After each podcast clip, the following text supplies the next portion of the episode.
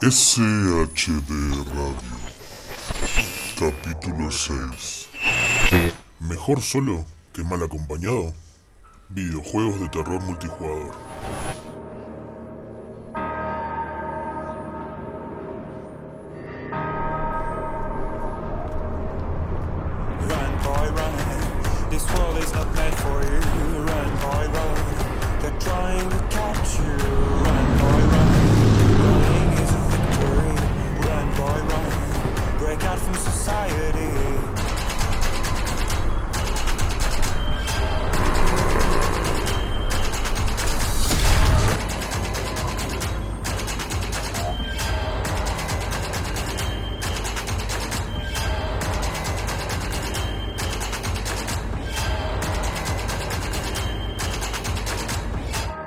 Hola a todos, sean muy bienvenidos a un nuevo episodio de SHD Radio, nuestro podcast de terror eh, que sale quincenalmente todos los jueves, en el que debatimos y analizamos este género que tanto nos gusta en, materia de lo que es cultura, cine, videojuegos, eh, series y un largo etcétera de, todo lo que es el terror eh, justamente en nuestra cultura. Y acá, bueno, me acompaña como siempre mi querido amigo Lucas. ¿Cómo andás? ¿Qué hace, Flor? ¿Todo bien? Todo bien, por suerte.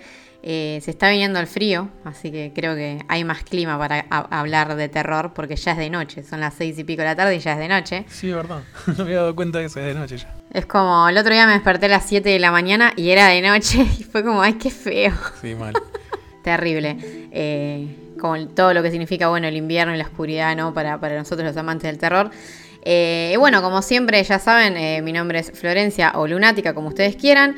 Y en este sexto eh, episodio vamos a hablar de eh, videojuegos de terror, nuevamente. Si, si no me llevo mal la cuenta, es el episodio 6. Sí, sí, este es el 6. Perfecto. Vamos a hablar de videojuegos de terror, pero en este caso de terror multijugador, que es un, eh, una temática que elegí yo porque particularmente me parece que en los últimos años ha habido algunas que otras instancias de, juegos de terror o de supervivencia que han buscado que de alguna manera con amigos o con gente desconocida, eh, no sé, la pasemos mal. También a veces uno la pasa bien. Eh, la, realidad es que el terror eh, multijugador es distinto al terror en solitario, pero creo que ha habido propuestas bastante originales que quizás jugándolo solo no es lo mismo. O sea, es como que creo que hay un, eh, no sé, Una diferencia. un sabor distinto a jugar acompañado en ciertos tipos de juegos. Obviamente que a veces eh, el multijugador medio que quizás no tiene razón de cero, ¿no? O, o hubo una época en la que metían multijugador a cualquier cosa con tal de vender. Medio que es un poco ya no está tan ahí. O lo hacen algunas franquicias como más populares. Por ejemplo, a ver, Call of Duty no, no puede existir sin multijugador. Eh, y hay otras franquicias que pueden y otras franquicias que no pueden. Eh, pero bueno, un poco la idea entonces es esta, hablar de nuestras experiencias en el terror multijugador, que yo ya les voy adelantando que a mí me parece que hay juegos que están muy buenos. Y bueno, después debatir un poco de este tema con Lucas. Em, así que, que bueno, podemos arrancar un poco, eh, no sé, contando nuestras experiencias personales. La, idea es que vamos a hacer como siempre una especie de recorrido eh, cronológico de los juegos de terror multijugador, hablando de cuáles fueron, digamos, importantes, cuáles de alguna manera eh, creo que hicieron este quiebre de ofrecer una experiencia distinta o verdadera, que no son ponerle un shooter con zombies, como puede ser, no sé, Counter-Strike, que no tiene zombies, o, o algún que otro shooter que tenga zombies y ya está, ya alcanza. Con el zombie obviamente no alcanza para hacer un juego de terror. Eh, así que bueno, ya que, ya que estamos acá, te voy a preguntar, Lucas, eh, no sé, ¿cuál fue tu primera experiencia de terror multijugador? O, o qué recordás? ¿O cuál fue el primer juego que jugaste? En lo que es multijugador, la verdad es que no tengo. No tengo mucha experiencia porque nunca, nunca me gustó el término multijugador en general. O sea, y cuando digo nunca me gustó, no es que pienso que sea malo o lo que fuese. Nunca fui competitivo en ese sentido. Siempre. O sea, siempre. Creo que incluso eh, en los deportes y, en todo lo que hice. La competencia es como que la tengo conmigo mismo, ¿no? Entonces. No, no sé si disfruto tanto de jugar contra otras personas o de competir contra otras personas. Entonces siempre fui como medio ajeno eh, al, a los maldos multijugadores, ¿no? Siempre, no sé, por ejemplo, eh, muchos de los juegos que, que, vamos a mencionar hoy los jugué, pero en su versión, en su modo historia, por así decirlo. Eh, yo soy gran fanático de los FPS de, de bélicos, como vos nombraste el Call of Duty, los Battlefield y etcétera, y nunca jugué ninguno de esos eh, multijugadores, o sea, siempre modo historia. No digo, repito esto, no digo que sean malos, eh, es como que a mí la experiencia no me, no me termina de completar. Más, o sea, hace pocos años, sinceramente, le encontré eh, un poco el gusto al, al multijugador, pero porque encontré que es una nueva forma de pasar tiempo con amigos. Entonces, eh, es como que ahí ya, si es de terror o no, no importa tanto, sino lo que me genera las ganas de por ahí jugarlo es compartir un momento con mis amigos. Obviamente que si es un juego de terror, que es el género que yo amo, mucho mejor. Eh, pero creo que mi experiencia por ahí en lo que son videojuegos multijugadores pasa por otro lado. Si me preguntas cuál fue el primero, que jugué multijugador, yo creo que. Y yo creo que habrá sido el, el Left 4 Dead. El Left 4 Dead creo que fue el, primero que, habría jugado. Eh, más allá de que lo empecé a jugar solo. En algún momento, bueno, lo empecé a jugar así en, con, otros, con otras personas. Eh, que en ese momento, o sea, no tenía amigos que, que jueguen mucho y eso. Entonces era como que me mandaba a jugar con. Así, con quien pinte. Eh, pero nada, no, es eso. Es, simplemente que a mí por ahí, por ahí no, sé si me atrapa tanto el hecho. Viste, hay, mucho, hay mucha gente que basa su, su vida quizás en jugar multijugador y, como que tienen esa cosa competitiva súper eh, super marcada y todo. Y a mí por ahí no me pasa tanto con estos títulos. Sí, eh, yo estoy 100% con vos. Eh, y la razón por la que quizás me gustan juegos, digamos, que son multijugador de terror o que de alguna manera tienen un componente de supervivencia, es porque son juegos que están muy enfocados al cooperativo. Eh, yo, por ejemplo, nunca juego MOBA, ni me interesa. probé los Battle Royale y me aburrí. Probé shooters, arena, no sé, qué sé yo, Quake en su momento, Quake 3 y un par más. Counter-Strike me aburrí. O sea, a mí la verdad que la competitividad me aburre, pero porque también quizás creo que lo que nosotros coincidimos es que entendemos los juegos como... No sé, si vos entendés al videojuego como un arte expresivo en, términos, bueno, de lo que uno busca, busca en el arte, y capaz querés conocer historias o expresiones estéticas o experimentaciones con gameplay, casi todo eso está fuera del mundo multijugador. Entonces, yo no podría estar nunca pasando mi vida entera jugando, no sé, el MOBA del momento, el Battle Royale del momento, el shooter competitivo del momento. Tipo, pero pues me aburro. A ver, me aburro también con MMOs. Nunca le encontré la gracia a World of Warcraft, ponele. Pero bueno, también son obviamente formas distintas de jugar. Eh, y yo creo que, o sea, hay menos juegos de terror multijugador. Bueno, es discutible porque eh, hace unos 4 o 5 años empezó a dar más.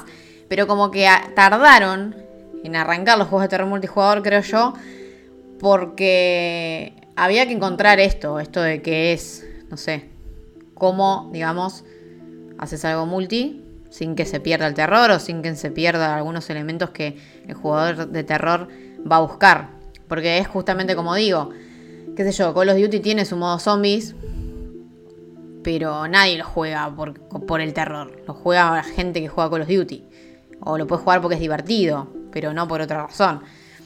Em, a mí me pasó algo similar, por ejemplo, con el.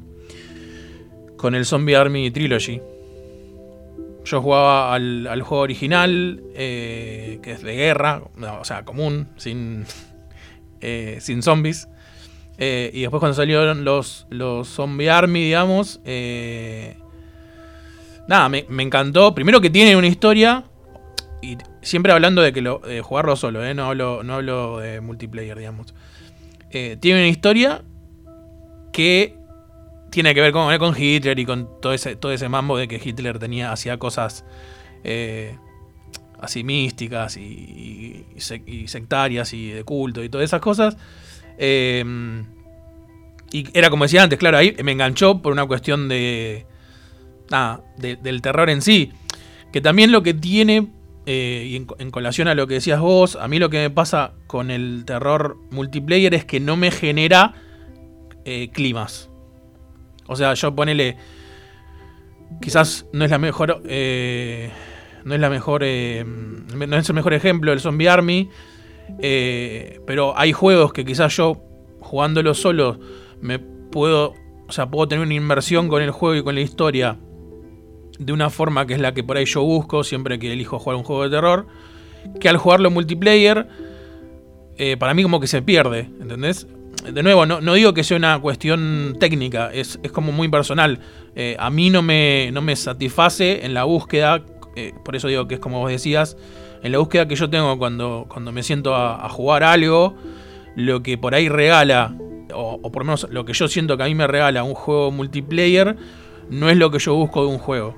Sí, es que por eso creo que, en eso coincidimos. eh, y obviamente habrá gente que le gusta lo competitivo, habrá gente que le gustarán los juegos casuales que no terminan nunca y que tienen mecánicas simples. O sea, creo que los videojuegos eh, ofrecen de todo y que cada uno busca su, su lugar ahí. Em, pero bueno, particularmente yo creo que hubo, hubo ejemplos copados dentro, digamos, del género survival horror eh, que, tienen multijugador.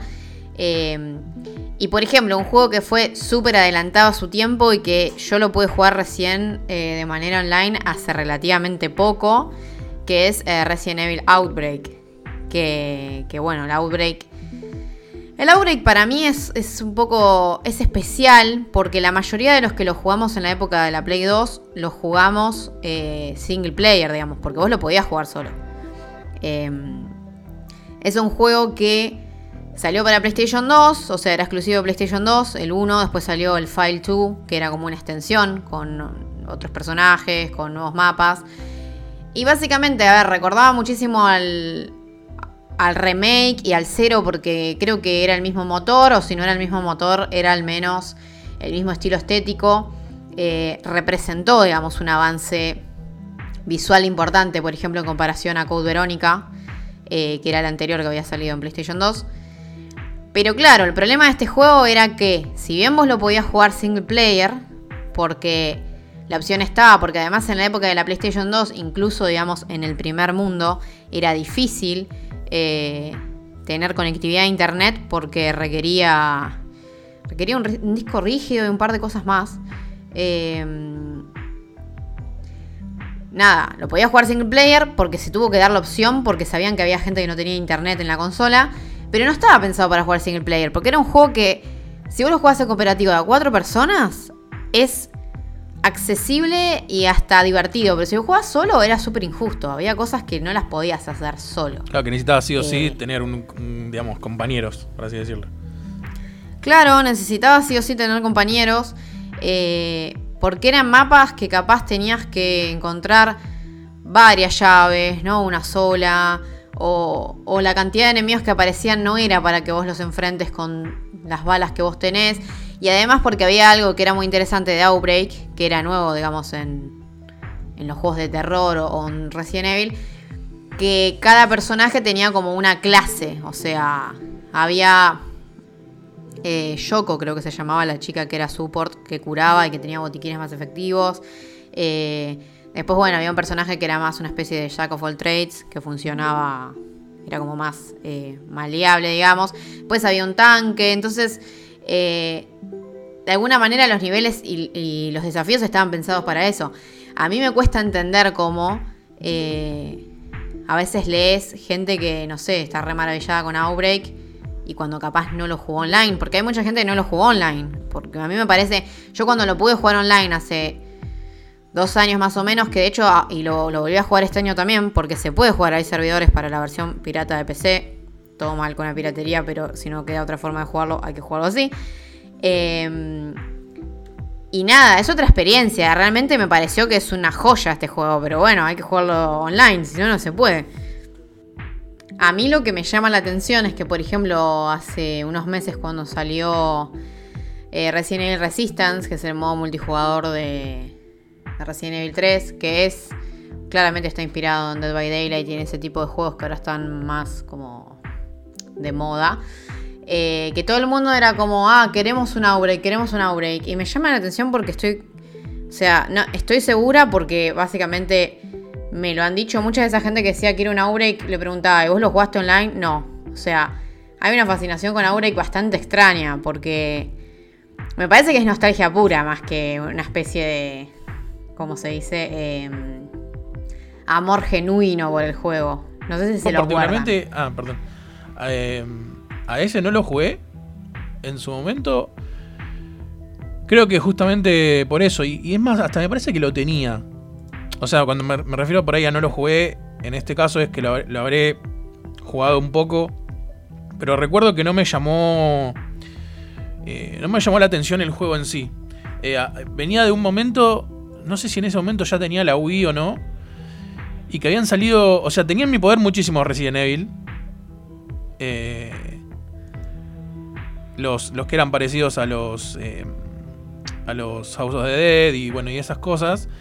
Eh, es más, recuerdo que en ese momento. eh, también tenía. eh, tuve que hacer una de mis primeras reseñas para.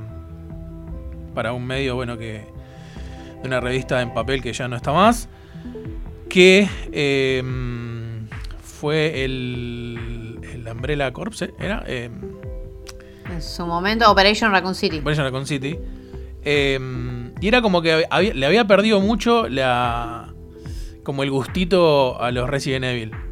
Eh, yo siempre sentí que hubo un momento de los Resident Evil cuando empezaron a salir, que salían hasta en juegos Java, en celulares, en. no sé. Te comprabas un microondas y te venía la pantallita con un Resident Evil, salía en todos lados. Que fue como que le perdí el gusto. Y a este lo. Me acuerdo que lo tuve, pero lo habría jugado, no sé, un par de veces. Y lo. No, no, no sé, lo dejé ahí, no, no lo continué ni nada. Eh, y después me pasó, como decías vos, que hace poco, por ahí hablando con gente eh, que lo, lo reivindicaba un montón. Y yo como que me hicieron sentir, digo, realmente me perdí de un- de una joya. Digo, porque nunca había escuchado hablar tanto, tan bien de ese juego. Eh, y nada, me generó eso. El, el- preguntarme si me perdí de algo, digamos.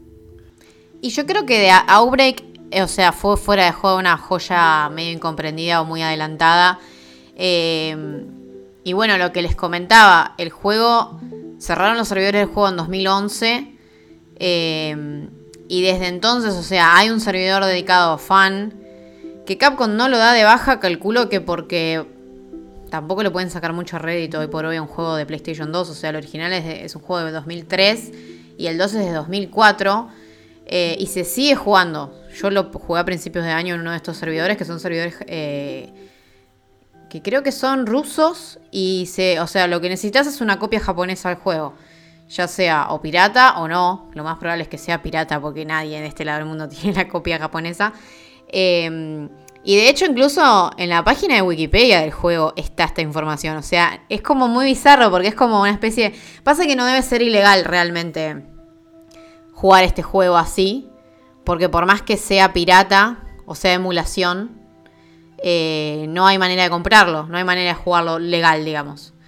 Eh, pero bueno, para mí Outbreak fue como uno de los primeros, porque además Outbreak sí generaba climas. Eh, o sea, no había mucha diferencia entre jugarlo en términos, digamos, de, de jumpscares o de, o de situaciones aterradoras como tienen los Resident Evil, que de, algu- de alguna manera los niveles estaban diseñados como para que si jugabas de a, 4 te ibas a separar, a menos que vayas todos juntos, pero también tardas un montón en pasar el nivel, no tenía mucho sentido. O sea, si tenías que agarrar cuatro llaves o hacer cuatro cosas, uno iba para un lado, otro iba para otro lado, y terminabas estando bastante solo eh, y asustándote. Va, no sé, hay un nivel, me acuerdo, que es en una mansión, que hay una planta gigante. Eh, creo, no me acuerdo si es del 1 o del 2, porque tengo medio una mezcla. Pero ese nivel yo me pegué unos buenos cagazos, realmente.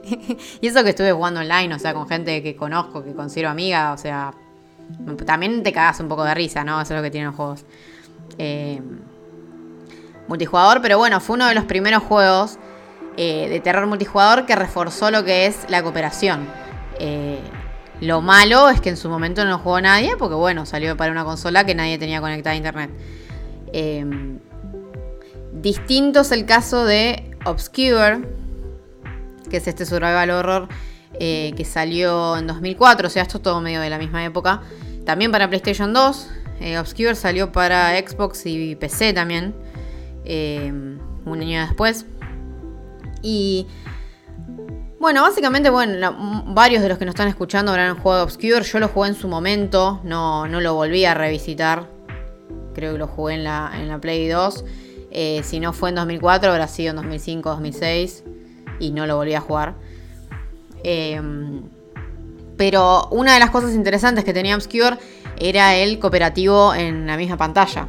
Que eso sí era un tipo de multijugador que en la época uno podría disfrutar eh, sin ningún tipo de limitación porque todo el mundo tenía mínimo dos joysticks en una consola. Sí, aparte, eh, personalmente en el Obscure, ves por ejemplo, eso es un buen caso que creo que rompe un poco la regla de lo que yo decía antes, eh, por eso me quedé callado escuchando lo que decías, más allá, por no cuestión de respeto, lo que decías de, del juego anterior de Resident Evil, porque siento que en esos casos, tanto en el Obscure eh, como en el Resident, que no sabía que era así, hay una necesidad, o sea, hay un porqué el juego tiene que ser, em, vamos a decir, colaborativo. No es que simplemente, bueno, Mm, no sé, soy, somos un grupo de cinco personas y que, no sé, cada una puede matar a todos, ¿entendés? Es como, como que hay una necesidad, en el Obscure, por ejemplo, hay una necesidad de que si vos sos un personaje y la otra persona es otro, tienen que hacer cosas como, bueno, al unísono, o bueno, mientras yo hago esto, vos tenés que hacer lo otro, porque si no, no hay chance de avanzar jugando de esa forma. Entonces, es como que quizás esa, esa faceta del multijugador me, me atrapa un poco más que simplemente el hecho de, bueno, jugamos en línea porque somos cinco de un lado y cinco del otro y nos tenemos que matar entre todos. Sí, sí, sí, tal cual. Em, es que por eso yo creo que los juegos de terror multijugador son su propio tipo, su propio nicho de alguna manera. Eh, Obscure también repitió bueno, el modo este cooperativo en, la secuela Obscure 2, que tenía una edición que se llamaba Obscure 2 The Aftermath, que también creo que estaba en PSP y en Play 2, em, que era una versión, digamos, eh, mejorada en términos de, gráficos y que agregaba algunos detalles a la historia. Era, era como un, una versión con algunos cambios, algo que se hacía bastante en ese momento.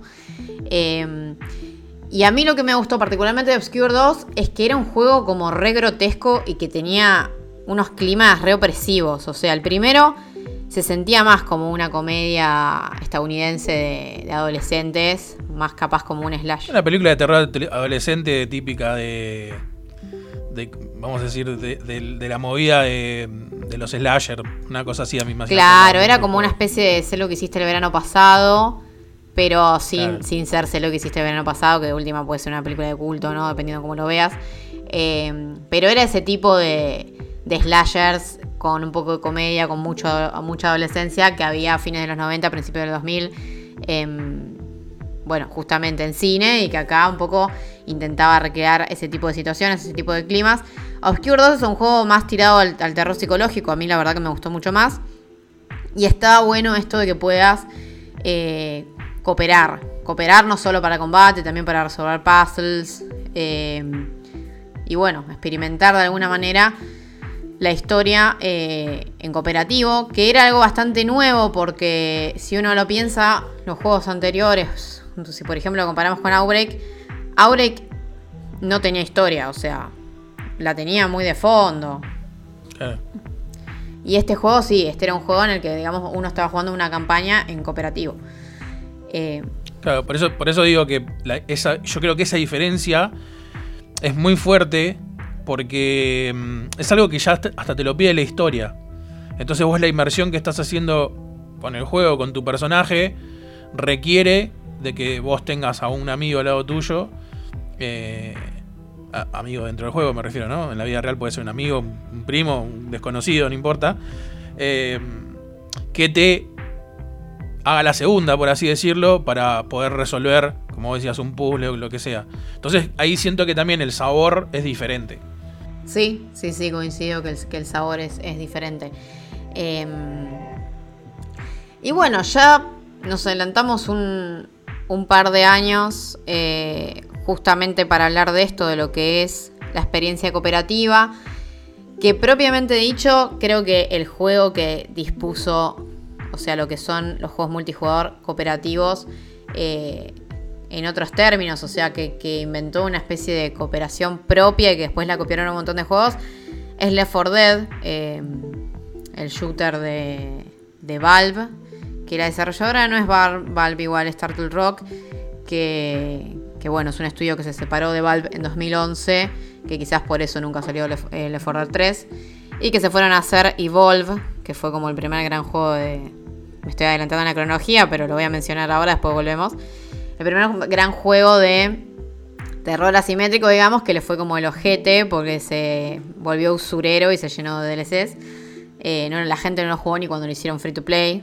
Tipo, un desastre. Pero bueno, antes de Evolve, la gente de Turtle Rock eh, era gente que, digamos, sabía encontrar la beta en cómo hacer un juego multijugador distinto. Antes de Left 4 Dead, eh, Counter-Strike y Half-Life tenían sus modos zombie, pero obviamente no eran lo mismo. Eh, funcionaban en motores de Valve, pero no era lo mismo. ¿Por qué? Porque básicamente el Left 4 Dead, que hoy en día capaz uno, no sé, no lo nota porque está recontra lleno de juegos cop en todos lados, sobre todo para cuatro jugadores. eh, pero en su momento era bastante innovador el tema de... O sea, vos en Left 4 Dead no te puedes mandar solo. O sea, el núcleo de Left 4 Dead es un poco una, una experiencia de supervivencia eh, con casi nada de terror. eh, Es como un poco. El primero era bastante oscuro igual. O sea, tenía momentos bastante que te podías cagar todo con, con la Witch, eh, con el tank. Sí. Sí, la sorpresa de la Witch era horrible siempre. Claro. El primero era un juego bastante. Se notaba que tenía como mm, inspiraciones en juegos survival horror porque los niveles eran como. Había niveles que no veías nada, que veías el as de tu linterna nomás. Eh, y además niveles bastante. que a propósito. Había uno que era lluvia pura. Entonces. eh, un poco generaban climas con eso.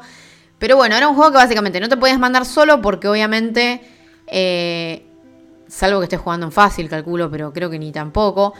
Porque, no sé, acciones como por ejemplo, curarte, a veces, eh, qué sé yo, los botiquines estaban contados y entonces vos capaz gastabas un botiquín, si vos ya estabas eh, totalmente bien, digamos, lo gastabas para curar a un compañero. Y a la vez, si te caías al piso por daño, te tenía que levantar a alguien. O sea, eran como mecánicas muy puntuales que hacían que la experiencia tenga que ser sí o sí cooperativa. Además, el diseño de niveles, por ejemplo, los momentos en los que aparecían estos infectados especiales, particularmente la, la Witch o el Tank, un poco eran como mini, mini niveles tipo de, de superar la horda dentro, digamos, de, de cada mapa, que tenías que coordinar un montón con, con la gente que jugabas. Yo hablo, hablo todo en pasado, pero la realidad es que le Dead igual lo sigo jugando, ¿no? Pero bueno, un poco también lo que significó en el momento eh, y cómo terminó inspirando otros juegos, como fueron Payday o incluso Killing Floor un año después.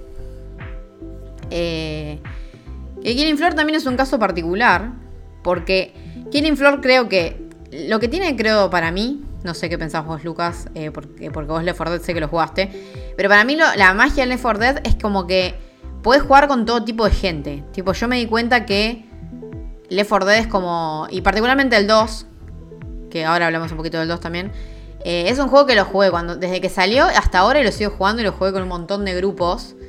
Y es que es un juego que se adapta tanto a gente como súper casual como al superviviente hardcore que quiere que te maten de un mordisco. Se puede, porque hay opciones de dificultad y hay opciones de gameplay en las mutaciones y demás que podés jugar como para que sea tipo un juego jodido en serio. Eh, y me parece que por eso es un juego que se sostiene, porque vos si te metes a Steam, todos los días tiene picos de jugadores simultáneos de 12.000, 15.000 jugadores, que eso es un montón para un juego de 10 años. Sí, sí, sí. Sí, y yo creo que el éxito va por ese lado. Porque es un juego que. mm, Es un juego que lo podés, vamos a decir, tryhardear, duro. Porque, digamos, lo, puede ser un juego complejo. Pero yo la mayoría de veces que jugué, o, o la mayoría de las personas que conozco, lo juegan más en formato chill. O sea. No sé cómo decirlo.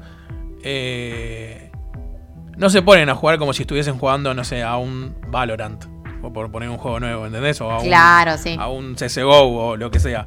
Eh, entonces, desde esa perspectiva, que es muy bien lo que decías vos, cualquier. No sé cómo decirlo, cualquier tipo de gamer. odio la palabra gamer. eh, pero bueno, el, el que es por ahí más casual o, o el que es tipo más así, más. eh, más. Como que no le gusta perder a nada, lo que sea, pueden juntarse en una partida. eh, y el juego, a ver, la verdad que si, si lo mirás desde ese lado, y si, y si van eh, todos juntos, como, como muchas veces las propias misiones, misiones del juego te, te lo obligan a hacer, eh, no tiene, no es que es un juego que vos decís es muy complicado, y si me mando una me muero y ya está, no juego más. O sea, creo que tiene algunas libertades que hacen que justamente después de 10 años el juego siga siendo elegido por mucha gente que quiere nada, pasar un rato, porque la verdad es que hay un montón de juegos nuevos que te ofrecen quizás lo mismo, pero yo creo que no tienen ese, ese toque de eh, como de decir, bueno, los juegos chill, porque por ejemplo el, Killing Floor, eh, a mí en lo personal, me, vos recién lo nombraste, a mí me gusta muchísimo más el Killing Floor, pero porque tiene justamente eso. Eh, a mí, como te decía antes, ¿viste? yo soy como, en ese sentido, soy muy de... A mí me gustan los juegos de... De, o sea, agachar la cabeza e ir para adelante. A mí ya cuando me pones, no, pero tenés que ir para allá, a mí es como que, no, para... A mí dame un arma y yo te voy a matar monstruos o zombies o lo que sea. Y el Killing Floor era eso. Era un- un nivel relativamente chico, entre, o sea, o, con lugares muy cerrados. eh, y hordas de monstruos. Y era como acción todo el tiempo. Donde si en un momento te descuidabas, te aparecían de todos lados. Entonces eh, tenías que tener una concentración mucho más precisa. Era como un juego más. No sé si decirle más hardcore. Pero como que tenía mucha más acción. eh, entonces no, era, no lo podías jugar tan chill. El, el Left 4 Dead para mí es un juego de esos que decís, che, ¿qué, qué, qué tienes ganas de hacer? ¿Jugamos algo? Ah, jugamos un Left 4 Dead. Y te pones ahí, no sé, te metes en Discord y como que charlas y boludeás y es como más distendido. Ahí está, no salía la palabra. Sí, sí, Killing Floor además tiene una curva de dificultad o una, una barrera de aprendizaje más dura para superar. O sea, eso. Killing Floor yo también lo jugué cuando salió y hace más o menos un año que lo retomé y que juego también relativamente seguido con dos grupos de amigos. Eh, y me parece que lo interesante de Killing Floor es que es realmente, o sea, el componente de supervivencia es más, eh, es un centro más es central, en, digamos, en la experiencia de juego. Porque vos en Left 4 Dead es como vos decís, vos podés jugar chill. eh, especialmente en Left 4 Dead 2, que lo, lo buenísimo de Left 4 Dead 2 es que sumó todos los contenidos del 1. Entonces un poco que yo el 1 también lo juego cada tanto, pero porque hay campañas eh, hechas por fans, que capaz no funcionan en el 2, funcionan en el 1. Que eso también, haberse abierto a la comunidad a, a Left 4 Dead le recibió porque hay campañas que son casi un survival horror, casi que el juego no, no es shooter, es medio raro cómo lo modifican eh, con eso de los mods y demás. Pero bueno, volviendo a Killing Floor, como que no es chill nunca Killing Floor. Incluso jugando, no sé, de a 6, porque este se puede jugar en cooperativo hasta 6 jugadores. eh, en mapas que tienen una dificultad más baja que otra, porque al fin y al cabo el problema de Killing Floor es que si vos te descuidás y si no cooperás, te rodean y te matan. O sea, vienen de todos lados los bichos, vienen en hordas bastante potentes. eh, y también cada bicho medio que tiene su estrategia para bajarlo, que eso es algo que también tiene Left 4 Dead. Pero como vos tenés personajes que tienen perks, que son clases básicamente, como que en un equipo también la supervivencia del equipo depende mucho de eh, cooperar en otro aspecto, de que haya un médico que sepa tirar granadas de vida, que haya un comando que de alguna manera sirva para monitorear a los enemigos, o, o, o que haya también eh, un, ¿cómo se llama? Bueno, el médico también puede ser tank. Es como que tiene dinámicas re complejas Killing Floor, que también si, siguen en el 2. O sea, Killing Floor 2 es mejor juego que el primero, pero es re loco eh, pensar en el primer Killing Floor que tuvo todas estas dinámicas así como re complejas y re estratégicas, re de survival horror, en un juego que encima era re precario, porque, no sé, era re feo, tipo, visualmente Killing Floor. También lo habían desarrollado un grupo de, bueno, que ahora son Tripwire Entertainment, que son los creadores de Maniter también. Pero era un grupo medio de pibes jóvenes, hicieron medio una cosa medio así nomás y le fue bien. Sí, a mí, a mí el Killing Floor 2 me encanta. Aparte de la música, es como que. eh, yo creo que en ese tipo de juegos. Obviamente esto es muy personal, ¿no? Eh, como con el Doom, ponele. La música me mete mucho en lo que es el juego. ¿Entendés? O sea, yo me imagino Sí. que si realmente estuviese pasando eso y yo tuviese la, la fuerza o las armas o lo que fuese para luchar contra monstruos, estaría ahí tipo escuchando metal así, tipo re enfurecido, matando demonios. Creo, me- le da como, o por lo menos a mí que me gusta mucho metal también, le da como un. como una adrenalina extra. eh, que me parece como muy certera. En, el Doom pasa lo mismo. A mí con el. con el Killing Floor. Lo que me pasa es, es justamente. eh, eso que decías vos. Eh, a ver, esto es muy personal, ¿no? Acá ya eh, podríamos hablar de, psicología de cada uno, eh, que no es el, el- tema del podcast, pero a mí me molesta mucho que en un juego en equipos haya individualidades. Yo soy una persona de, que eh, cuando juego en equipo quiero que gane el equipo, no quiero yo destacarme por sobre el resto. Entonces, me pasó y me sigue pasando en muchísimos juegos. Eh, te puedo decir Fortnite, eh, Apex, eh, Valorant, bueno, un montón. Que te cruzas con gente que, mm, como el juego te lo permite, de alguna forma, se manda por la victoria, como en el capítulo de Los Simpsons, se manda por la victoria propia. Entonces es como que, ¿y pero para qué estamos jugando en, en equipo? ¿Entendés? Porque, a ver, si, no sé, si yo, eh, si nos mandamos todos por, un, por una X puerta, o X lugar del mapa, vamos todos juntos y vas a tener, para mí, mucho más expectativa de vida que si te mandas solo. Sí, tal cual. Porque si el otro, el otro equipo, el otro equipo viene de a tres y vos sos uno solo, seguramente te la van a dar, salvo que sea, no sé, el ninja. em, pero si te mandás de a 3 contra 3, ya la, digamos, la cosa cambia y podés llegar a ganar la partida, que es lo que te importa. Pero bueno, hay muchas personas que prefieren perder la partida, pero tener sus stats altísimos. Aún habiendo perder la partida, que a mí, a mí me parece, tipo, no lo entiendo. Entonces, eh, eso también es uno de los motivos, lo, lo- traje a colación porque es uno de los motivos que también me aleja un poco de, de, digamos, de este tipo de juegos multiplayer. Pero, como decías vos, para mí el Killing Floor 2 eh, tiene eso de que no te puedes hacer el loco. Porque cuando te hiciste el loco, no hay chance. Eh, te, encierran y te matan. Porque son las oleadas son de a montones. Entonces te obliga a esto de saber dónde está el otro, eh, ir, tratar de ir de a dos, o, o si ves que están a uno disparándole por un flanco, tratar de cubrir el otro. Y eso me- a mí me genera mucha más inmersión en el gameplay. O sea, ya no digo en el juego como podía ser con antes con el Obscure, que, que la inmersión te la genera la historia y los personajes y los climas, sino que eh, a mí que el juego sea así, que tenga esa necesidad de trabajar en equipo, me genera como una inmersión con el gameplay y me divierte muchísimo más. Sí, sí, y creo que eso aplica a la mayoría de los juegos eh, justamente de terror multijugador, porque me parece que generan la, la desesperación o, o la sensación de cooperación y necesidad, o sea, la hacen obligatoria, digamos. Hay una necesidad de... No, sé en cuál de estos juegos te puedes hacer medio loco, y, o sea, ni siquiera en Left 4 Dead, me parece que... Que esa es la diferencia justamente con juegos más competitivos. Porque incluso Killing Floor, cuando vos jugás de a 6 y quizás Eh, no sé, hay gente que sí, que capaz juega a ser el que más disparó en la partida, el que más zombies mató. También es un hecho que si hay un médico que mató 20 zombies, comparación a, no sé, a un sniper que mató 150, y pero el médico estuvo ahí para tirarte la granadita cuando te estabas muriendo alrededor de 20 millones de zombies, o sea, porque te hiciste el loquito. Entonces, Claro. un poco, sí, me parece que son juegos que, que no permiten eso y creo que por eso también están tan buenos. Eh, por- porque también son una especie de nicho dentro del multijugador.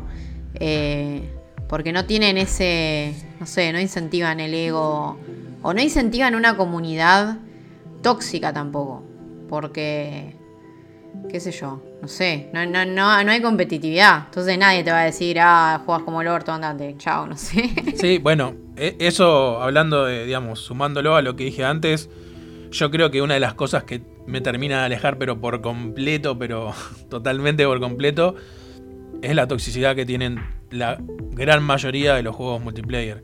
Y, o sea, a ver, no quiero caer en la, en- la- en la- en la de decir la mayoría o todos, porque algunos me decir, no, pero en el 87 había tal juego que, bueno, porque desconozco, porque como ya dije, no soy como muy de este mundo, pero no, yo personalmente no conozco una, una comunidad de juegos eh, online así como muy, muy grandes que no sea tóxica. O sea, lo veo en todos. En el Apex, en el LOL, en el... No sé, en todos. En todos los que... Bueno, en el Valorant ahora. eh, bueno, en el Counter Strike, en el, en el PUBG, en el R6. eh, es como que... Salvo que juegues con amigos, ponele, y que obviamente con amigos por ahí te estás cagando de risa. y no va a pasar, bueno, sí, pasa. Pero digo, es muy raro que pase que alguien se te enoje y te recontra reputee porque por ahí no hiciste lo que estaba esperado que los grandes jugadores hagan. Eh, si jugás con otras personas, no, es, es- imposible jugar. Eh, por eso a mí me causa mucha gracia y es algo que siempre. eh, con lo que siempre jodo a los que. a mis amigos que juegan a este tipo de juegos. Es que no conozco un- una persona que juegue, por ejemplo, Loli y que lo disfrute. Todos lo sufren. O sea, no solo lo sufren por el juego en sí, sino que sufren a la comunidad. Y es como, no sé, no, no concibo en mi cabeza, no, no concibe mi, mi- mi cerebrito eh, el hecho de jugar un juego que está hecho para entretener y pasarla mal. No lo, no, o sea, no puedo. Entonces yo creo que también de ahí viene un poco esto de que no me, no me llama a jugar así juegos eh, multiplayer, sean de terror o no, ¿no? Sí, no, es que yo creo que igual, ¿sabés cuál es la diferencia? Para mí la toxicidad está en los eSports. Que los eSports para mí ya son incluso algo que escapa del videojuego casi. Sí, Em, puede ser, es verdad. o sea, ya van a terminar siendo una cosa aparte. Hay, hay un montón de gente eh, que un poco que promulga esa filosofía de que el eSport no es videojuego. eh, tanto dentro de la, de la comunidad eSport como fuera, pero porque es otra forma de concebir quizás lo lúdico. eh, y es también lo que fomenta la toxicidad. Yo particularmente, pero porque quizás no son juegos en los que haya ni siquiera un chat, qué sé yo, en Left 4 Dead, sí, podés ir jugando, si jugás solo podés encontrar a un medio loco que va puteando por el chat de voz, pero te cagás de risa. No es que hay un eh, me sale en inglés, un harassment, eh, un Sí, acoso Sí, generalizado y organizado detrás y que Exacto. está aprobado. Eso solo en el eSport. Eh, Y por eso yo no juego eSport, no, no jugaría nunca. Me parece. Y por eso muchas mujeres no juegan tampoco. Porque encima si sos mujer, te comes todo lo que te tenés que comer de bardeada y de acoso. por- porque tu nick es medio femenino. O sea, porque a veces ni saben si sos mina o no sos mina. Eso es un bajón, sí, yo coincido, por eso no juego juegos online, salvo por... Creo que casi todo lo que juego online está están en la lista que estamos haciendo hoy. Porque probé igual, ¿eh? yo intenté jugar League of Legends, intenté eh, jugar, ¿cómo se llama este? Dota, Smite, y para mí fueron todos horribles, al final no, no, no seguía ninguno. Em, pero, pero bueno, me parece que es totalmente distinto a, a lo que generan estos juegos. Sí, sí, sí. Es lo que por eso a mí me, me alejan. eh, no, no, qué sé yo, no jugaría nunca un juego. Que también es algo que pasa con los juegos que son puramente eh, multijugador, pero porque mm, me parece que que la. ¿Cómo se dice? Lo, la excepción a esto, digamos, a esto de lo competitivo que no es tóxico, creo que son los fighting games. Pero porque vos te puedes meter en la escena del fighting game y, y buscar ser profesional y demás, y, hay una toxicidad ahí. De hecho, hace poco eh, salió una nota, como una investigación de, de acosos y abusos que hubo en la escena de allá de Estados Unidos de este juego, eh, el, de, el de Nintendo. Que son todos personajes de Nintendo que se cagan a palos. El Super Smash. Ahí está. Eh, ahí hubo un requilombo. Pero bueno, vos igual podés jugar online, cualquiera de esos, y cagarte de risa o jugar con, o jugar con amigos, acá, acá, hacer un torneo entre varios, que igual lo podés disfrutar. El problema es sacando esos, digamos, sacando los fighting games, que creo que tienen igual un, digamos, un entorno eh, online que no es eh, tóxico, el resto, medio que tira lo tóxico. Sí, sí, sí. Sí, y los terminan, digamos. Terminan siendo juegos que están hechos solamente para eso. Eh, y yo creo que ahí es como que. A ver, a mí me pasó. eh, disculpen si digo una burrada, pero estoy casi seguro que era así. Eh, antes dije que me encantaban los, los juegos. eh, los FPS bélicos. eh, y para mí el, el- el Battlefield 3 y 4 fueron juegos que me partieron la cabeza. Y cuando salió. Creo que fue el Battlefield 1 eh, no tenía modo historia. Al principio. Eh, Creo que fue- Sí, no, es verdad, es verdad, sí. Creo que al principio no tenía modo historia. Y, y no, y ya es como que me dejó afuera como jugador. O sea, es como, a ver, a los tipos obviamente no les importa, ¿no? Porque se llenaron de oro, ya lo sé, pero mira, lo que voy es que, eh, no, digamos, estaba solamente orientado a los que gustaban de jugar de forma online y a los que querían, o sea, probar el- la experiencia de juego, pero, digamos, tranquilos, jugando en modo historia, tipo, los dejaban afuera. Sí, que eso es algo que por eso eh, Call of Duty tiene una fanbase más, más, o sea, más grande. Sí, sí, Call of Duty es lo más vendido que existe. Eh, pero porque también hay un público que juega Call of Duty solo por la historia. O sea, existe. Tienen campañas más chicas. Sí. Y además porque, bueno, Call of Duty tiene un... O sea, podés jugar de manera más casual el, el modo también. Multijugador. Em, Sí, yo creo que los Call of Duty o sea, entendieron el. Entendieron ese público y, después nunca salieron de esa fórmula.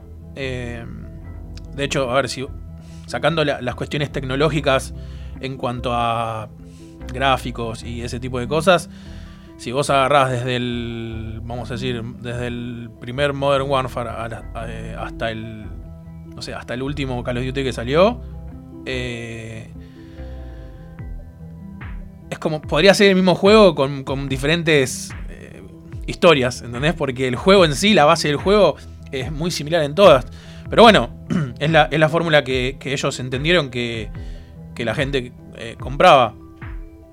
Eh, pero bueno, el último, el. ¿Qué fue? El, el Modern el Black Ops 3. Que ya estuvo como mucho más hecho para. Que es el que tiene modo zombies también, ¿no? Ese es el que tiene Black el Ops tiene zombies, sí. Sí. Eh, yo creo que ahí sí ya está hecho para. El último, el 3, ya está hecho más para multijugador. Eh, por la concepción del juego ya te das cuenta. Y para mí responde a lo que vos decías antes de que en los últimos años esto de los juegos multijugador que tiran más a eSports, por así decirlo, eh, se hizo más fuerte y por la plata que está levantando en los eSports. Creo que, digamos, los consideren juegos o no, eh, o consideren o no gamers a, a los que juegan, a los pro players y eso, no dejan de ser videojuegos y no dejan de haber un negocio que a esos niveles se mueve por, por plata. Entonces, es lógico que muchos juegos busquen ese, ese, ese lugar. Sí, sí, no, yo cuando, cuando hablaba de que hay gente que no los considera juegos es porque son un deporte para mucha gente. Sí, sí, sí. Eh, entonces, es una, una concepción diferenciada, pero sí, sí, coincido con vos. Eh, pero bueno, también porque creo que sí, o sea, hay empresas que se dedican a eso, digamos, o sea, que, que tienen una fanbase que le gusta eso y los juegos que sacan son eso. Sin ir más lejos, Riot creo que no va a sacar nunca algo que no intente ser un eSport. Eh, y a Valorant, por lo menos ahora, está intentando posicionarse está yendo relativamente bien, o eso es lo que dicen. Em, pero bueno, volviendo a esto de los multijugadores de terror, hay un juego que salió en 2008 que muchos lo deben conocer porque fue recontra famoso y todavía se juega. Eh, el año pasado salió la segunda entrega, que es eh, Dead Frontier, que es un MMO de terror de apocalipsis zombie. O sea, es post-apocalíptico, mundo lleno de zombies eh, y tenés que sobrevivir. Es un juego free to play. Y es un juego que nada, en su momento, a ver, se jugó un montón. llegó a tener básicamente en sus primeros dos años como 10 millones de jugadores, o sea, era súper masivo ah, mal, o sea, por eso era un MMO masivo, o sea, literal lo que es un MMO. Em, y este juego para mí es súper interesante porque es una especie de precursor de lo que fue DayZ, sacando las diferencias, porque era un juego en el que vos eras un superviviente, medio con una orientación medio militar o no. No era militarizado a nivel DayZ, que bien sabemos que ahora lo vamos a mencionar mejor, pero DayZ eh, nació como un mod de eh, Arma 3, que es un shooter bélico, pero súper, o sea, orientado quizás al realismo. Eh, Frontier no era tan militarizado, pero sí tenía esta concepción Em, de que en el, mundo post-apocalíptico, si bien el zombie es una amenaza, también la amenaza es el propio humano o los demás supervivientes.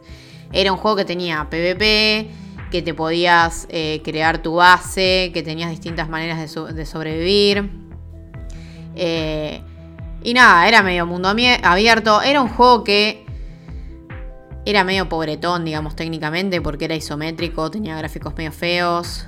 Eh, pero nada, conectó un montón de gente también justamente por eso, porque un poco como, no sé, como el Mu. O sea, no me peguen por la comparación, pero el Mu para mí era un juego horrendo y lo jugó medio mundo porque se podía jugar en cualquier lado y era súper accesible. Era casi un idle game de estar ahí re pegado a la pantalla sin hacer mucho y sentías como mucha gratificación.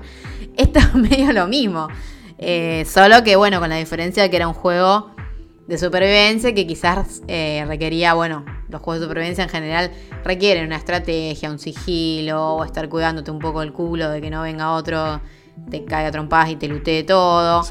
Em, y este juego, que todavía se sigue jugando, o sea, tiene usuarios activos, le han sacado actualizaciones, o sea, realmente es re bizarro eso. El año pasado llegó una secuela de Dead Frontier 2, también gratuita, que está en Steam que, también tiene bastantes jugadores y que lo probé, lo probé de pura curiosidad, porque yo ninguno de estos dos los, vicié, digamos. O sea, viciar como jugar un montón.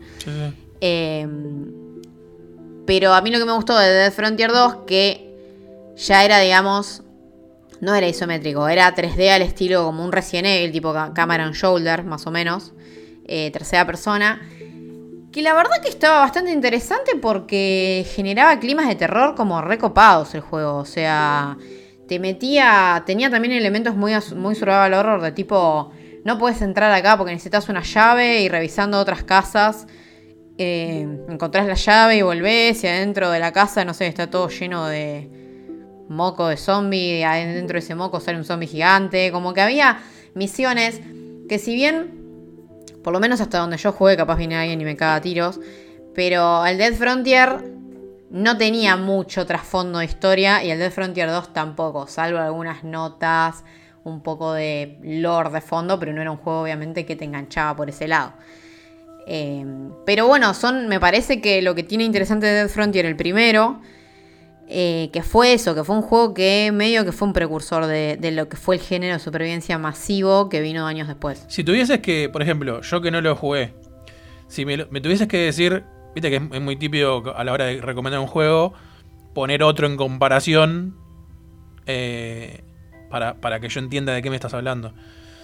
Eh, si vos me tuvieras que decir, es parecido a, o es del estilo de, qué me dirías? ¿El Dead Frontier decís vos? Sí. Es que, claro, no hay tantos juegos parecidos, pero era como una especie de... Imagínate una especie de DayZ venido a menos porque era bastante precario. Estaba desarrollado más que nada por... Casi que lo había desarrollado un solo chabón. O sea, era como re indie. Em, claro. y tenía esa perspectiva que tienen algunos juegos como eh, Dead State o... ¿Viste esos que se mueven medio por tablero? Pero no hay muchos juegos parecidos a, a este, por eso digo, es un MMO zombie con mecánicas muy, muy puntuales de barricar puertas, de hacerte tu base, de salir a lootear, de salir a escabenchar recursos y sobrevivir. Eh, un poco también como este juego, el State of Decay, imagínate algo así, pero Ah. venido bastante a menos, Sí, sí. ¿no? Porque era, era, era como un juego super indie, pero fue el precursor de toda esa onda. Tienen esta cosa, tiene esta cosa de eh, administrador de, de recursos y eso. Sí, Ah. sí, sí. Eh, el 2 es más orientado a, si bien obviamente es mundo abierto, tenés distintas zonas, te transportás por un mapa y demás. El 2 yo lo sentí que era más survival horror porque vos llegabas a las, a las eh, locaciones que podía ser un pueblo abandonado, un laboratorio, lo que sea. Y la forma de explorar, como era cámara en tercera persona y se generaban climas realmente súper opresivos, re oscuro, eh, como que cada uno de esos lugares que explorabas era como una especie de mini survival horror, de alguna manera. Em, pero bueno, sí, yo creo que Dead Frontier fue justamente precursor de esos juegos, State of Decay, de DayZ, eh, y ahora no me vienen otros solamente, pero hay más. Hubo, hubo varios. eh, bueno, estaba el Project Zomboid, aunque Project Zomboid es medio. Es como otra cosa aparte. Y era muy lindo porque era pixel art y este juego no es lindo. Death Frontier no es lindo. Sí, ese sí lo Ese sí lo jugué. Em, pero bueno, un acercamiento a lo que fue un MMO de terror. Yo nunca me, nunca realmente me enganché posta con los MMO.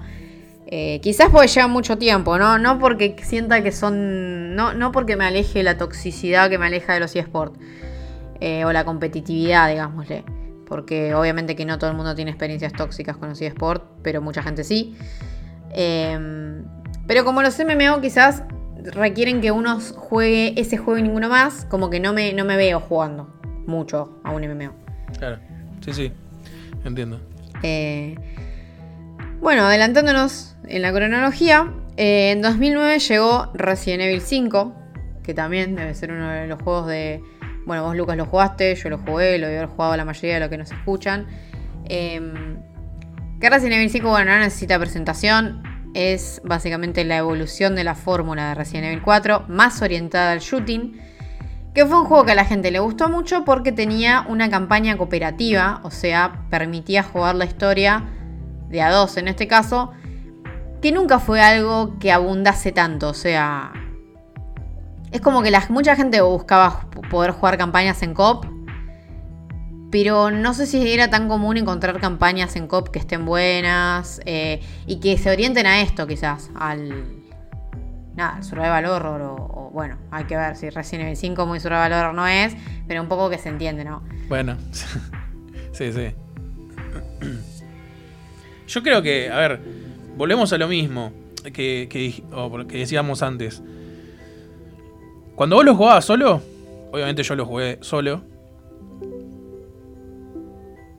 El personaje, digamos, que, que tendría el control si lo jugaras de a dos, era re inútil.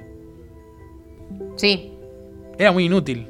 O sea, no, no, digamos, no era, no era que te ayudaba realmente como, como si vos tuvieses. O sea, no sé. Si. si no, no sé. Si nos pusimos a jugar, nos pusiéramos a jugar nosotros dos eh, al Resident Evil 5. Es como que vos, más allá de ser una inte- inteligencia. O sea, no, de, perdón, de no ser una inteligencia artificial. eh, es como que yo creo que estaba hecho. ¿Sabes que siempre pensé que estaba hecho? No te digo a propósito.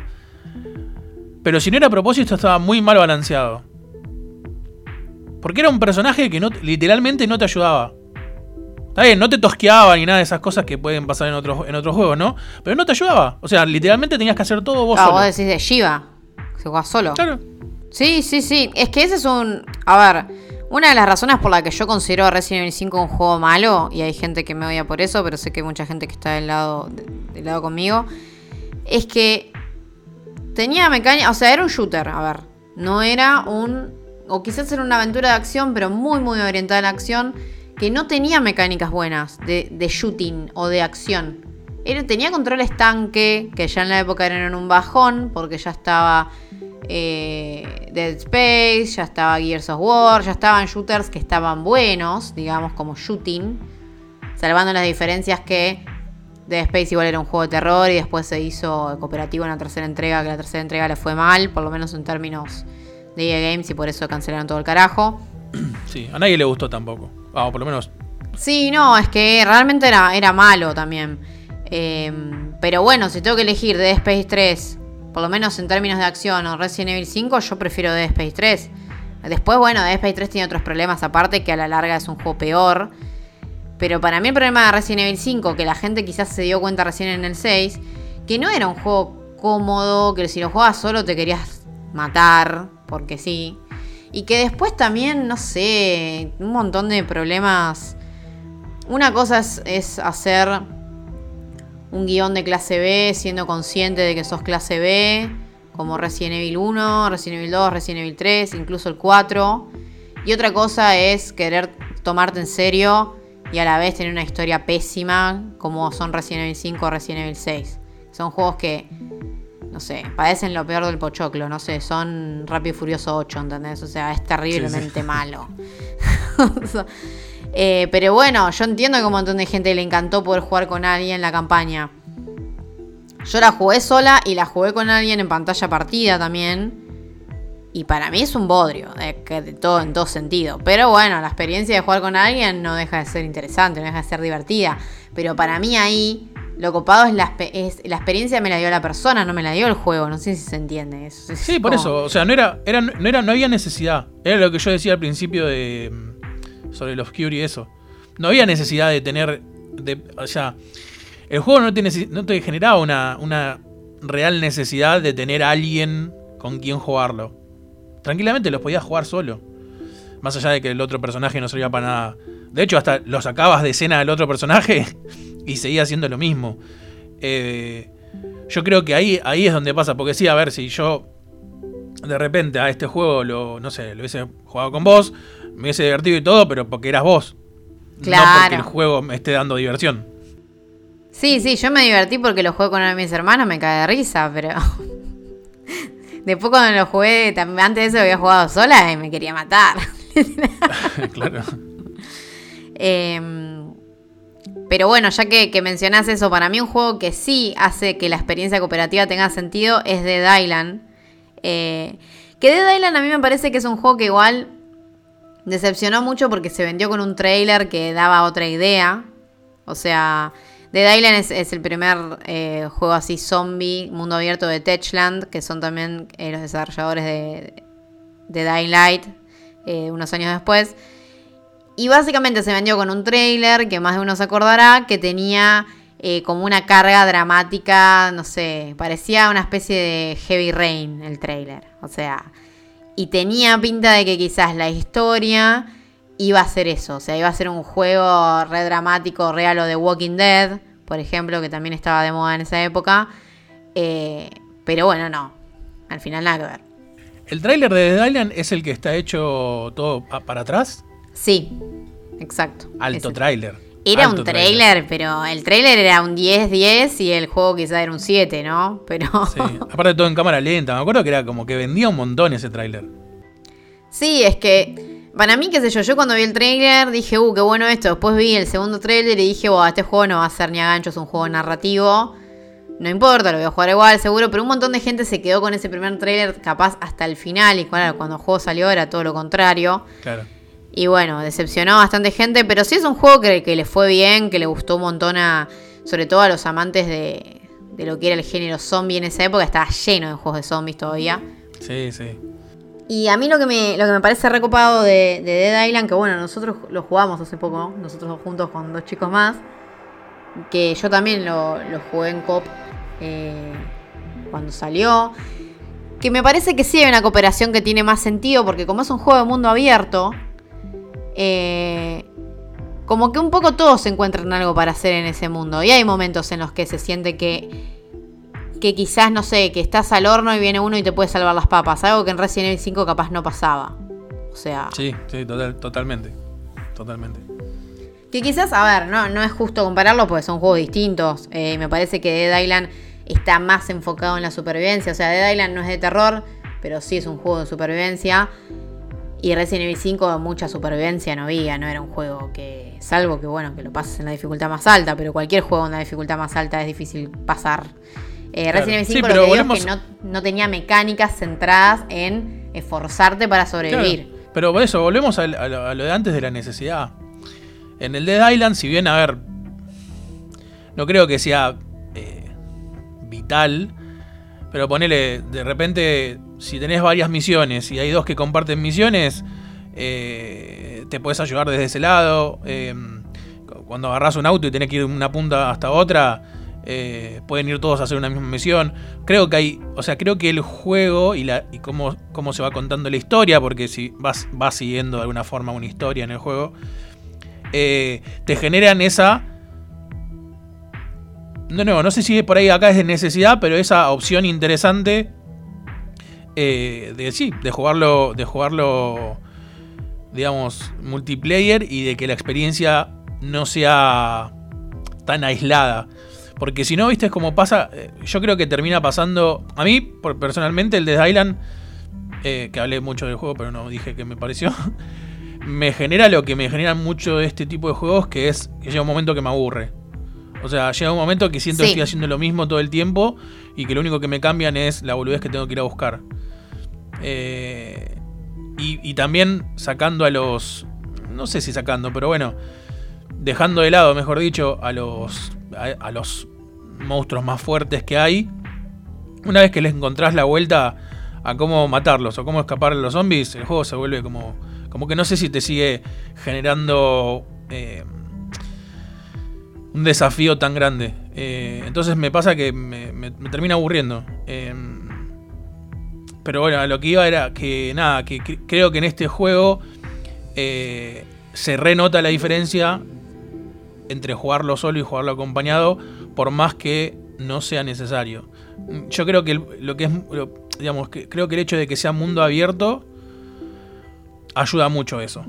De que, o sea, de que sea mundo abierto y de que vos estés al tanto de qué está haciendo el otro, o bueno, o si estás tipo por Discord o por cualquier lugar que, que te puedas hablar con las personas que estás jugando, eh, se hace mucho más cooperativo de, esa forma. Sí, sí, yo creo que, bueno, eh, creo que, está bueno lo que decís y que me parece que, que encontraste el punto de cuando un juego eh, cooperativo se siente copado, que es cuando hay una diferencia genuina entre jugarlo solo y jugarlo con alguien. O, o que el juego puede ofrecer algo más jugándolo con alguien, que creo yo que Dead Island lo consigue.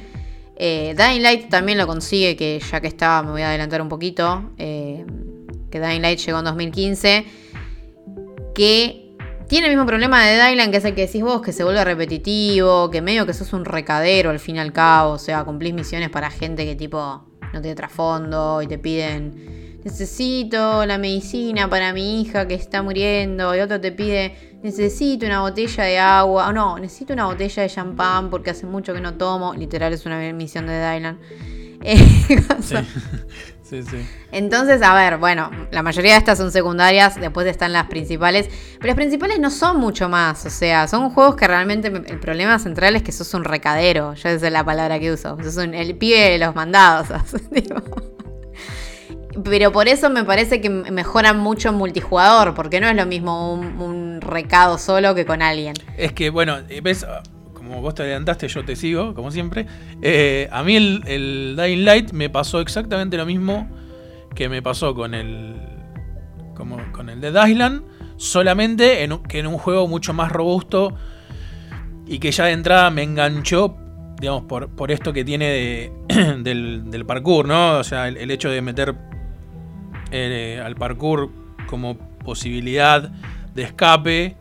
eh, que lo hace súper súper práctico porque es como que no te quedas varado en ningún lado, ¿viste? No tenés esa cosa tosca de que si tenías una paredcita que está- era un milímetro más alta de lo que el personaje podía saltar, no la, no la pasaba, así esas cosas que pasaban en otros juegos. sí. Eh, eso como que le da un condimento extra que me pasó que las primeras, no sé, 8, no, no sé si 8, 6 horas que lo jugué, eh, lo jugué en stream encima, eh, estaba embobado, o sea, como que me encantaba, y tipo corría y me escapaba, ¿eh? Y después me pasó de que las misiones empezaban a ser. creo que lo dije en algún lado, no me acuerdo. Pero bueno, andá de X lugar, del punto A al punto E y tráeme tal cosa. Ibas, volvías. Después era andar Sí. para otro lado y tráeme otra cosa. Y después es como que se repetían los lugares por los que tenías que ir. Solamente que lo que tenías que traer era otro objeto. O hablar con otra persona. O ir a un lugar y hacerle un favor a otro chabón. Como que. Obviamente tienen que ser finitos los niveles, ¿no? No, no son infinitos. No, digamos, sería. ah, Estaríamos hablando de, algo. De que los. No sé. Que los mundos se vayan generando proceduralmente a medida que vos avanzás. Que sería una, no sé, una tecnología ya. que no existe hoy en día. Em, existe, pero no aplicada a esto que estoy diciendo yo. Pero siento que por ahí, por ahí lo que me pasó con el Dying Light es que sentí que en un momento ya conocía toda la ciudad, o, o todo lo que tenías que explorar, y me seguían dando misiones que no, no me atrapaban. Era como, oh, ¿sabes qué? Para que yo te dé esto, necesito una corneta que está en otra punta. Después volvías y te decía, no, pero en realidad también necesito esto, y es como, eso ya a mí me, es como que me la baja. Esa sería la, la, digamos, la definición. Entonces, ahí es cuando pierdo el interés del juego y me hace como que ya está, no tiene gracia. Lo que sí por ahí tengo ganas de, hacer con ese juego es jugarlo multiplayer. Eh, porque si bien considero que vos hace un rato dijiste que el Dead Island no era de terror y yo entendí lo que quisiste decir, a mí este me hizo sentir lo mismo. No lo sentí como un juego de terror. A ver, tiene, tiene condimentos de terror, porque hay muertos vivos, pero no era un juego que me genere esa mm, tensión o adrenalina o lo que fuese.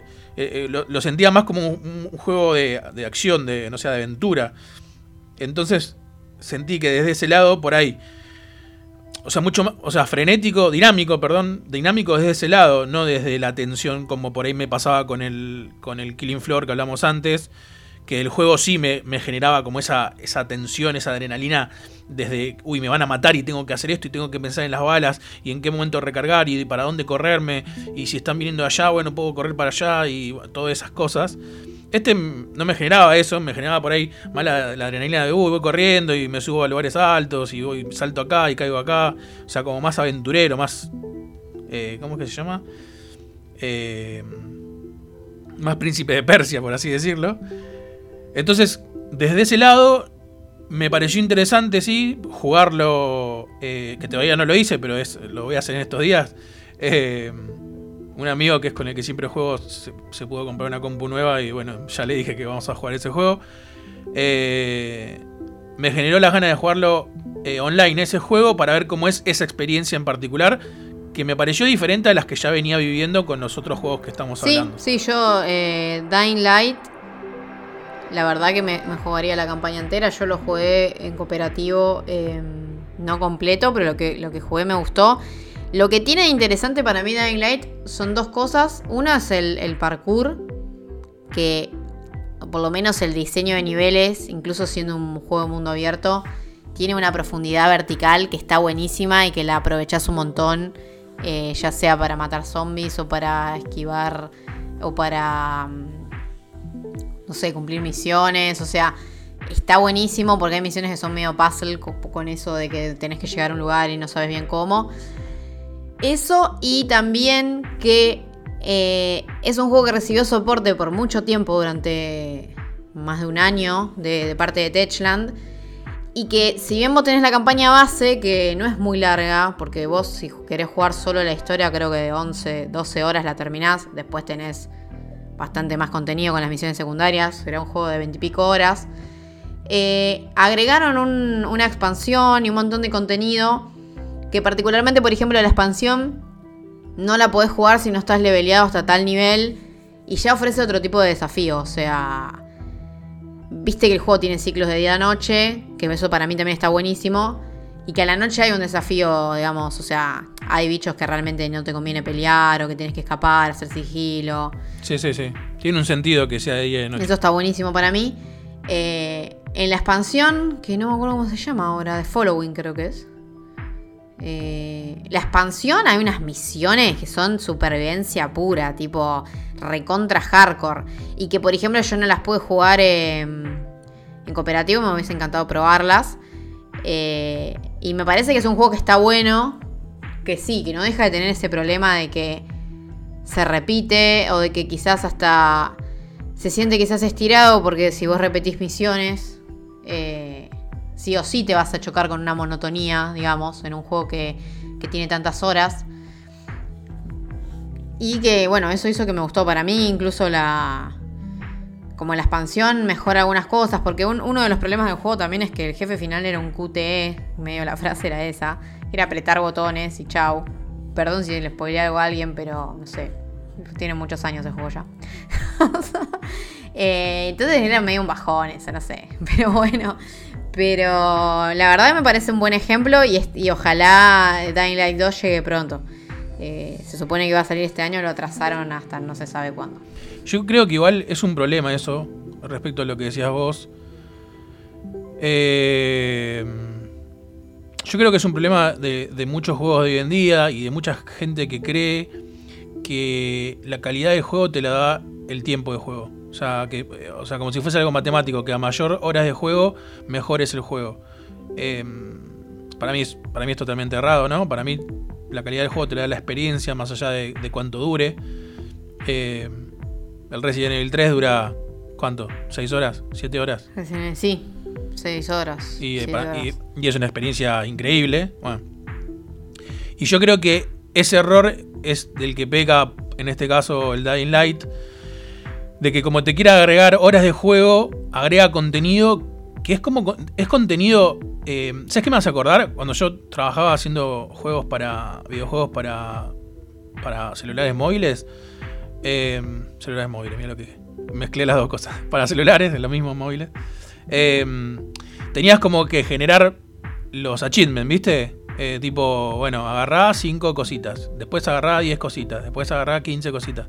Bueno, es como que tiene ese tipo de definición a la hora de proponerte más horas de juego. Y ahí es donde creo que pecan. Que, porque no aprovechan, creo que lo que tienen. O sea, creo que, obviamente, acá podemos entrar en toda una discusión de que este, este tipo de juegos hay un montón de decisiones que no son de, de los desarrolladores, ¿no? Hay por ahí gente de venta, de marketing, los CEO de las empresas, todo, que a veces opinan y uno como desarrollador tiene que decir, bueno, sí, lo querés así, te lo hago así. Eh, o porque hay fechas ya pautadas antes de que incluso se empiece a desarrollar el juego, etc. Pero por ejemplo, el Phantom Pain eh, a mí me encantó y nunca me pasó eso. Porque es como que sentí que el mundo abierto que tiene estaba súper bien aprovechado en cuanto al, al, al hecho de generar misiones nuevas. O sea, era muy difícil que repitas un lugar o que repitas algo puntual. Eh, era como que siempre era diferente. Obviamente, en algún punto empieza a hacer eso de que, che, siento que me está dando misiones solamente porque tenía ganas. Pero las misiones en sí no perdían la dinámica. ¿Entendés? Porque era como que, bueno, ibas a un lugar y te tenías que enfrentar de alguna forma, lo podías hacer tanto con Steel como no, con un montón de enemigos y como que tenías ahí esa, esa tensión de estar luchando y de que no te vean o, o lo que fuese.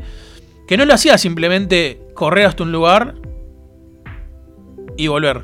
Y para traer algo que no tenía eh, un real significado en la historia. Porque de última en el Metal Gear, lo- no sé, tenías que ir a buscar a alguien que lo habían secuestrado, ponele, ¿no? Que tenía que ver con la historia que te estaban contando. Eh, esta histo- historia súper loca alrededor del juego.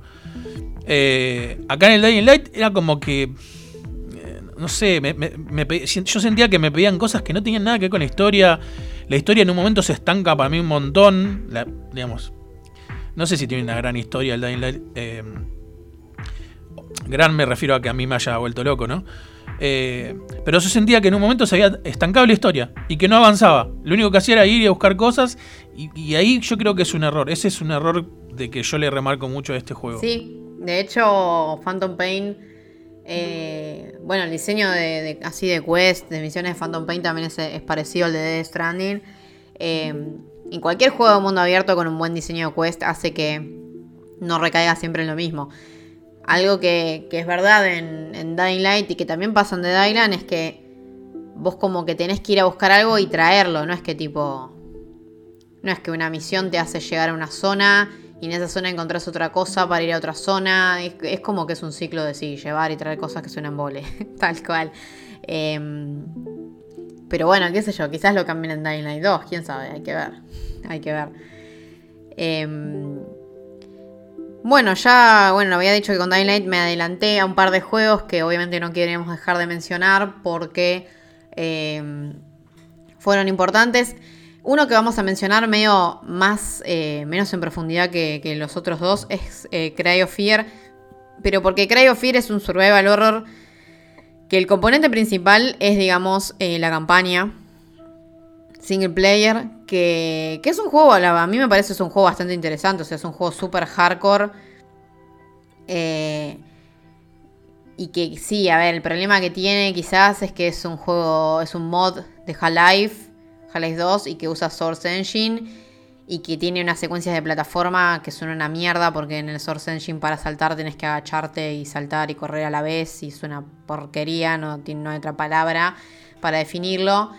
Eh, pero que dentro de lo que es el componente survival horror, a mí me parece que este juego está muy bueno. O sea, la historia que plantea, que está medio inspirada en Silent Hill, pero tampoco es un refrito. Eh, los climas, los espacios. eh, es un juego que gustó mucho porque además encima es gratis. O sea, no todos los días encuentras un juego gratis que ofrezca una campaña de 15 horas y que esté tan buena, me parece a mí. Sí, a mí yo jugué, no lo jugué, mm, o sea, lo jugué solo eh, en campaña. Y me gustó, lo, poco que jugué, también lo jugué en stream. después me pasó de que lo había avanzado un par de horas, no te digo tampoco mucho, pero me venía gustando. Y en el medio fue que nada, tuve problemas con la computadora, tuve que reinstalar todo.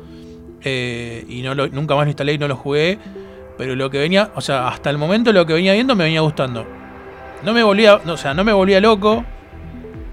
Eh, me parecía como muy. como muy tosco en ciertas cosas. Eh, pero creo que lo que me pasó fue que descubrí el, el Dread Out. Que en ese momento, el 1, que en ese momento no sé si estaba gratis o qué en Steam también. Eh, y lo, lo empecé a jugar. Y bueno, creo que, creo que o sea, como que cambié uno por otro. Me enganché más con el Dread Out. Pero hasta lo que había jugado, eh, nada, me había gustado. Lo que sí no sabía es que había tenido como tanta importancia, o sea, de esto que estabas contando vos.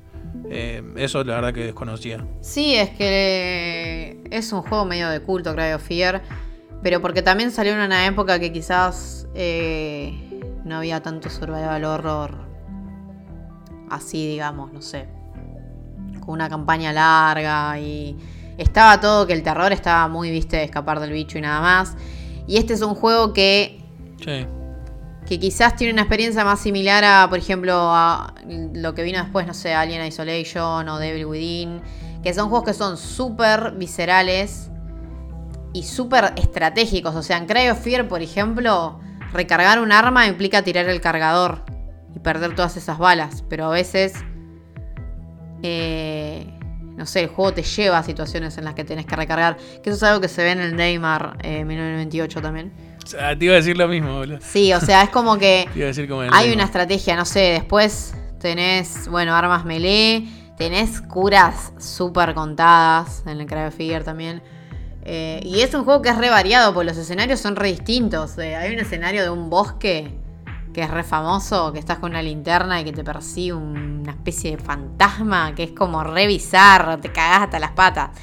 Eh, y, y bueno, y también se siente distinto, que eso es un juego sueco, o sea, no sé. Es muy bizarro. No, aparte los climas, tenía, los climas tenían Sí, muy los bien climas, ya como climas. empieza, que empieza con. Bueno, no quiero decir cómo empieza para no cagarle a nadie, pero empieza de una manera que vos decís, pará, o sea. Sí, sí. Y eso que no tenía, a ver, yo lo jugué, poner en el 2017. Sí, fines de 2017, principio de 2018. Y gra- visualmente no, no es un, o sea, a ver, se nota eh, bastante Sí, sí, es. Pero, pero aún así, ese fulerismo que tenía lo, lo manejaba de una forma tan interesante que, que generaba unos climas muy buenos. O sea, a mí creo que lo, lo- lo que más destaqué en ese momento del juego fue- eran los climas. Porque te generaba, o sea, me asustaba, me, me- me ponía muy nervioso. Sí, además tiene momentos. Eh, bueno, un poco también como Amnesia, que salió unos años antes.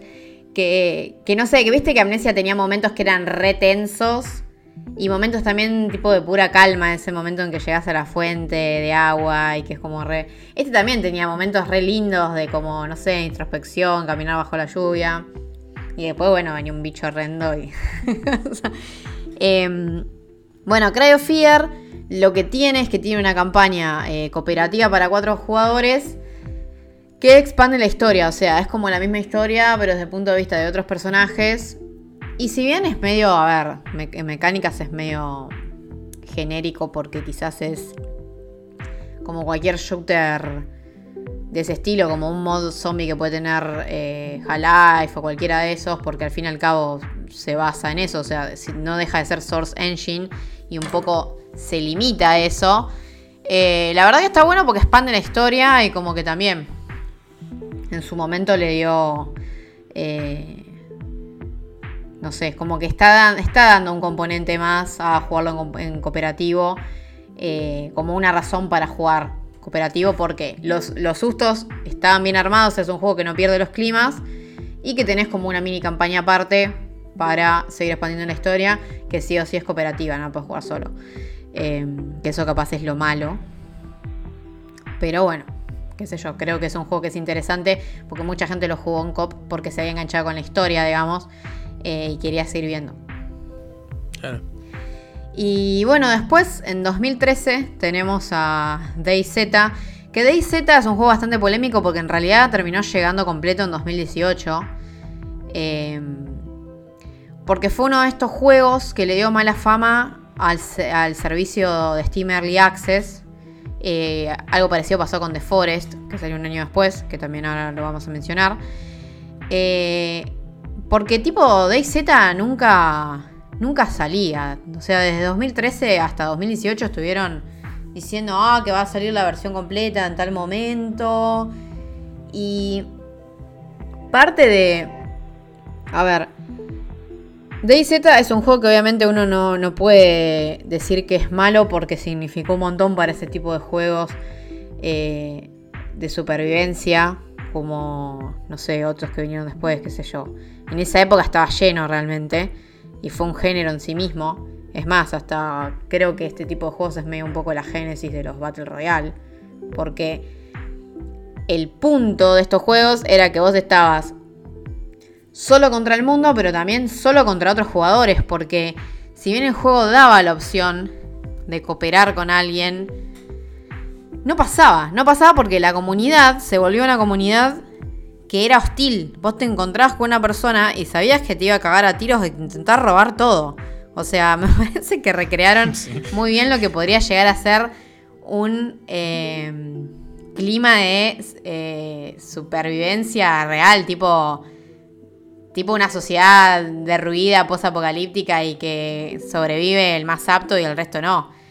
Eh, Sí.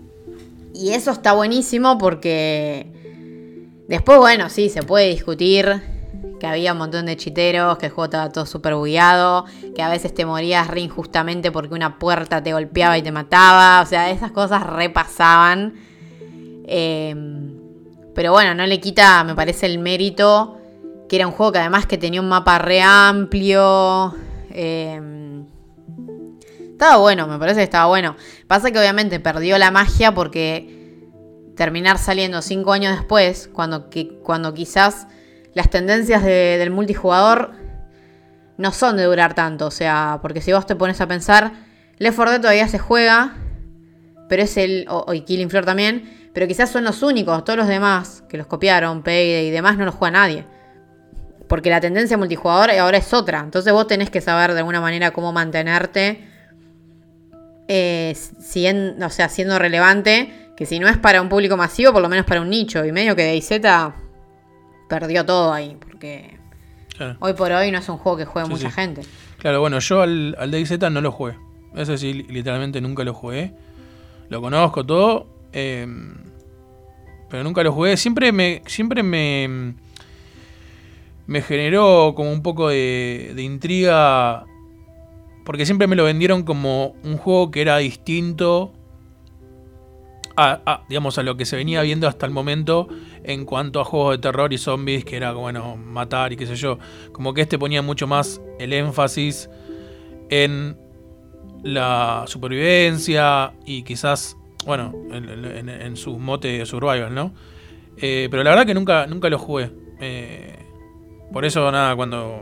Ahora que lo estabas, con, lo estabas comentando. Eh, nada, le vi cosas como interesantes que no sabía que tenía. Sí, es que es interesante. No sé ahora cuánta gente tendrá. Eh, sé que, que se suele hablar medio de que fracasó y que como que no pudo, viste, sostenerse. Pero también porque no lo mantuvieron. Ese también es el problema de los juegos multijugador. Si vos no, lo, no le dedicás amor y no le das a tu fanbase lo que quiere, la fanbase se va. Eh, es un poco lo que le pasó a The Forest, que también es un juego independiente del estudio Endnight Games.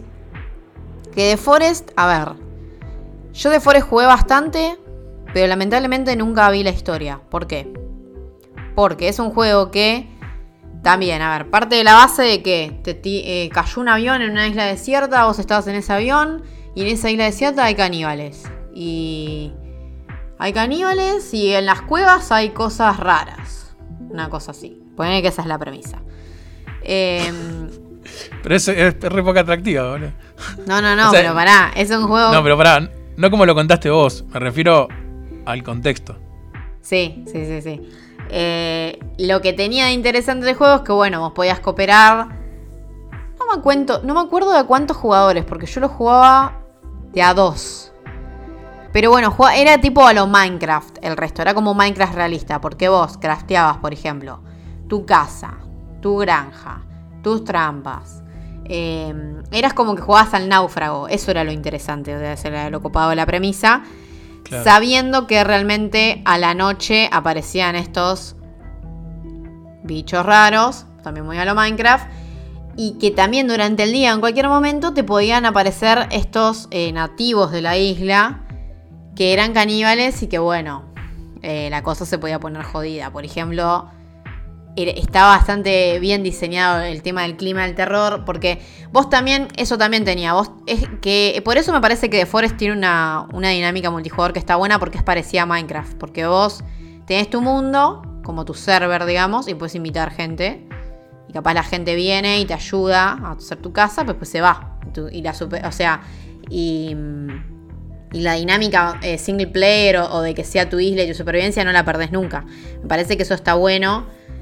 Eh, a diferencia de DayZ, que vos te conectás a una especie de mundo masivo MMO, que eso es otra cosa. Eh, The Forest, bueno, básicamente, por ejemplo, tenía climas muy copados, que eso es lo que quería decir. Que vos capaz estabas talando un árbol en, en, una arboleda o en una zona del bosque y no sé, y escuchás algo y te das vuelta y había tipo ahí un nativo caníbal estalqueándote y que te empieza a correr, o sea, como que eso estaba re bueno para mí. y varias es cosas. El, es como el, eh, ¿cómo se llama? El Don't Starve. Sí, sí, tiene un poco también a, la, a lo Don't Starve. Por eso hay varios juegos que se parecen, eh, que fue justamente esa época en el que se generó este, ¿cómo se dice? Este género que es supervivencia, porque quizás o sea, las mecánicas centrales son esas, son bancártela y sobrevivir. Que bueno, Don't Starve también fue un juego... La diferencia es que The Forest siempre tuvo multijugador. Y la promesa de The Forest era que además tenía una historia que la iban a meter y que iban a actualizar. Y que al final el juego terminó también saliendo en 2018. Supuestamente ya está la historia, pero a mí me dio paja jugarla porque tantos años también esperando con actualizaciones que capaz agregaban pelotudeces. Eh, un poco la magia se perdió. Igual es un juego que vendió muy bien, vendió como 6 millones de copias, pero un juego indie es un montón. Eh, y Don't Starve al revés, Don't Starve viste que era una experiencia de re single player, también re hardcore. Eh, porque terminar Don't Starve es algo, no sé, inhumano. No, no, es solo sobrevivir estaciones, sino que tenés que hacer todo como un mambo de ir cambiando de mundo, es como re complicado. Pero después cuando la gente como que pidió el multijugador y Don't Starve Together está bueno. Eh, creo que es un juego que se refavoreció del, del multijugador Don't Starve. Porque también es un juego que capaz no, no sé, no necesitas. Eso también tiene Minecraft. No, bueno, Minecraft tiene capaz No, es distinto porque en Minecraft importa mucho el servidor, el mundo, lo que se construyó. En Don't Starve creo que no, que es más ir por ahí sobreviviendo. Y, y si bien es hardcore y es hostil, también es lindo. Es como, es lindo estar con alguien en ese juego, me parece. Claro, bueno, ahí ya, ¿ves? No. Yo todo esta, este, este tramo no mucho no opino porque tam- e- es otro, creo que subgénero de juegos que no me atrapa, el survival. O sea, survival- este survival, ¿no? No el survival horror. Em, no me... O sea, a ver, yo me vicié pero horriblemente con el Minecraft, pero en el modo creativo. Claro. ¿Entendés? Era, o sea, a mí, bueno, quizás también por, por mi costado de ilustrador y de artista, entre comillas, eh, me podía pasar horas construyendo cosas. Pero horas. o sea, pero las veces que lo jugué en el modo. En el otro modo, digamos, en el que no es creativo. Y como que no, no sé, no es lo mío, no me gusta. Eh, eh, con el Donde Estar me pasó lo mismo. Me lo regalaron para jugar todo y era como que no, no, no sé, no me atrapa. Eh, es como que... eh, eh, no, no son mis juegos, no me, no me atrapan. Eh, pero bueno, en ese sentido, por eso te escuché y después cuando seguiste hablando como que dije, ah, el, el que nombraste antes, el DayZ, eh, cuando yo comenté esto que te acabo de decir, me dijeron, no, bueno, pero el DayZ es como diferente, es como más... eh, había un juego State, State of Decay. Sí, ese es el que mencioné hace un ratito, State of Decay. Claro. Sí, bueno, a mí ese sí me gustó. Pero sí, quizás... DayZ es no- el que más se parece a State of Decay. Claro, bueno, por eso, por eso me lo habían, en su momento me lo habían dicho. Eh, que era como el que más se parecía. Pero igual me parece que DayZ, por lo menos cuando yo lo jugaba, yo no lo volví a tocar. Lo que tienen de malo estos juegos es que vos puedes llegar a jugar 100 horas y no haber hecho nada. Pero es algo que pasa en Minecraft también. O sea, a mí Minecraft también me gusta el modo creativo y creé un montón de boludeces. Y jugué también con mucha gente al estilo chill, de hacer un barrio, ese, ese estilo. Em, pero bueno, también mucha gente juega supervivencia, ¿no? Y pero por ejemplo, The Forest o, este juego, eh, Don't Starve, son juegos que juego un montón. Y particularmente The Forest, que la cagada de Forest, que es la misma que de DayZ, que no estaban completos. Entonces estabas una especie de bucle que lo volvías a agarrar, veías lo nuevo, pero nunca, nunca era lo que, lo que prometían, digamos. Pero Don't Starve, por ejemplo, yo lo jugué un montón. Pero claro, se puede decir que son juegos que creo que tenés que entrar con la cabeza de pensar que quizás no lo vas a terminar o que no. No sé, que es más para. A mí lo que me atrapan, que también eso me atrapa, por ejemplo, de este juego Ringworld, que es de supervivencia, pero más con gestión, simulador de vida, que no tiene multijugador. Que es el tema de la gestión, de, de tipo. Que es la supervivencia como más pura, de. Ay, ¿qué hago? No, me están recagando, como. Vino el frío y no sé qué hacer. O en Ringworld, que tiene. Ringworld tiene eh, generación psicológica procedural. O sea, vos tenés, es un juego que, es- que se ve como el Prison Architect, o sea, con unos monigotes bastante feos de, de arriba. Muchos de estos juegos son feos, noto eso. Estos de supervivencia, muchos son re feos. Salvo Dawn Star, porque DayZ también es re feo. Eh, Sí, los zombies eran una cosa horrenda.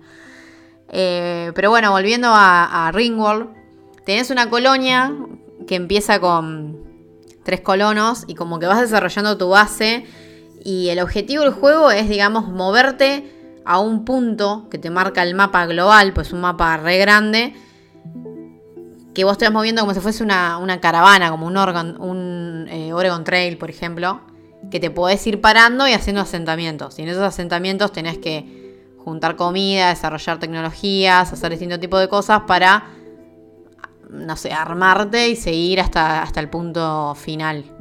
Eh, obviamente yo nunca terminé Ringworld, jugué un montón, pero nunca terminé. Pero porque lo gracioso era ver qué pasaba con tu colonia. Tipo, como decía, tiene. O sea, tiene una IA. Que vos lo primero que elegís cuando jugás es si la IA es benevolente, si es caótica o si es como que hay distintos grados de IA. Y por ejemplo, la IA caótica genera eventos caóticos de, por ejemplo, no sé, en tu colonia tenés a un colono eh, picando piedra, a otro eh, limpiando la casa y a otro cocinando. Y de la nada que está cocinando se le ocurre que su cuchillo es lindo y va y acuchilla a los otros dos. Y tipo, o los quiere acuchillar. Y uno justo tenía el arma y lo caga tiro. O sea, esas cosas. O capaz de la nada te dice, tu colono está enfermo, te vas a fijar. ¿Por qué? Ah, tiene un carcinoma. Sí, de la nada, tú un cáncer. Entonces vos decís, cosas así. Entonces te cagás de risa, que eso es un poco también lo que pasa en Don't Starve, porque como hay una proceduralidad, o en The Forest, que hay algo random, hay una sorpresa todo el tiempo y tenés que adaptar la estrategia de supervivencia a eso. Eso a mí me re gusta. Pero bueno, a la vez, no. O sea, siento que juego un montón, porque para mí jugar más de 100 horas en un juego es un montón.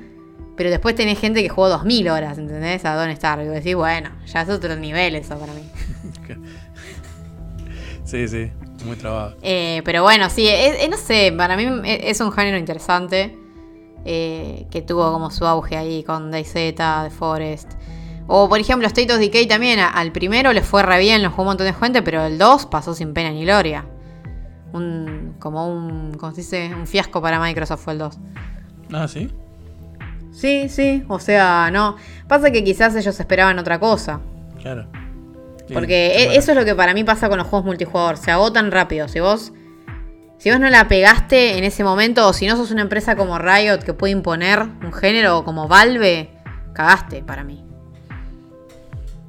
Eh, y bueno, podemos eh, hablar quizás de la última etapa de los juegos de terror multijugador.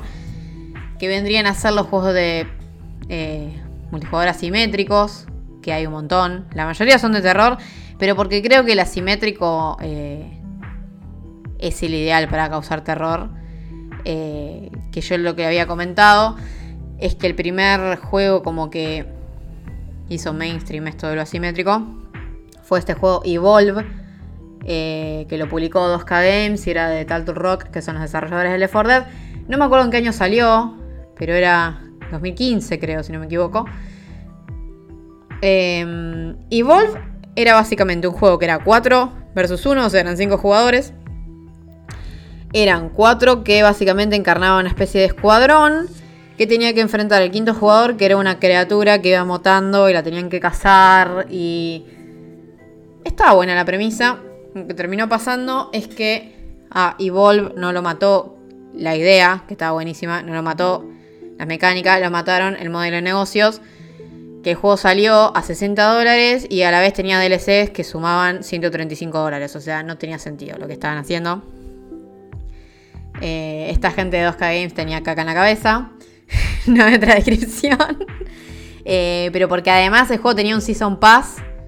No, perdón, el juego no tenía Season Pass. Que eso también. ¿Cómo vas a sacar un juego multijugador sin Season Pass? Que es un poco lo que la gente espera. ¿Y cómo vas a tener DLCs que al día de lanzamiento son más caros que el juego? Porque si uno junta, no sé, los DLCs, por ejemplo, de, de Sims 4 o del Train Simulator, que el Train Simulator es gracioso porque. No, no es Train Simulator el nombre del juego. Bueno, ese juego del tren que imita que sos un un chabón que maneja un tren. O este. O el Euro Truck Simulator. Sí. Esos juegos tienen eh, DLCs. O sea, si vos juntás todos los DLCs, so- es re caro lo que tenés que pagar. Pero porque son juegos que quizás recibieron DLCs a lo largo de 6 años. 7 años. Entonces. Bueno, sí, a ver, no justifico que pagues los 40 mil pesos que salen todos los DLCs. O eran 30 mil pesos, o era un montón de plata. Todos los DLCs de Sims 2 en. eh, Sims 4, perdón. En Steam. Pero Sims 4, el juego base salió hace un montón. Entonces. Es un montón de plata, pero. qué sé yo, hay gente que la paga. Cada uno hace lo quiere con su bolsillo. Y si querés jugar el juego base, tenés contenido. En Evolve lo que pasaba es que no. No había contenido.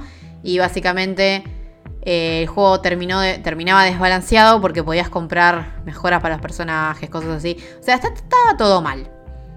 Si quisieron redimir, no pudieron porque lo lanzaron free to play. Y igual así la gente no lo jugó porque vieron que a veces un error la gente no lo perdona, como le pasó, no sé, a principios de esta generación. Como que la Xbox One no pudo remontar nunca en comparación a la, a la Play 4 porque tenía todo ese mambo del DRM y que no se podían compartir juegos, que al final se puede, pero a nadie le importa. Em, o bueno, a Sony que en su momento la Play 3, que al final terminó remontando bien, pero le costó un montón porque anunciaron que era re cara y la gente no la quería. Eh, entonces, bueno, un poco que la gente no olvida y si le erraste con tu juego en algo, chau, a veces. Y Volv se murió, pero salieron otros juegos de terror asimétricos que eh, el juego al que le fue particularmente bien y que quizás es el ejemplo a seguir es Dead by Daylight. Que Dead by Daylight es curioso porque es un juego que salió en 2016. Pero no me acuerdo si era versión final o si era Early Access. ¿No fue Early Access un montón de tiempo? Eh, fue Early Access un montón de tiempo, sí. Y no, 2016 es la fecha de salida final, o sea que mínimo habrá sido Early Access un año antes de eso. Eh, es un juego que cuando salió tuvo un montón de problemas porque obviamente como pasa con muchos juegos, eh, tuvo problemas de balance.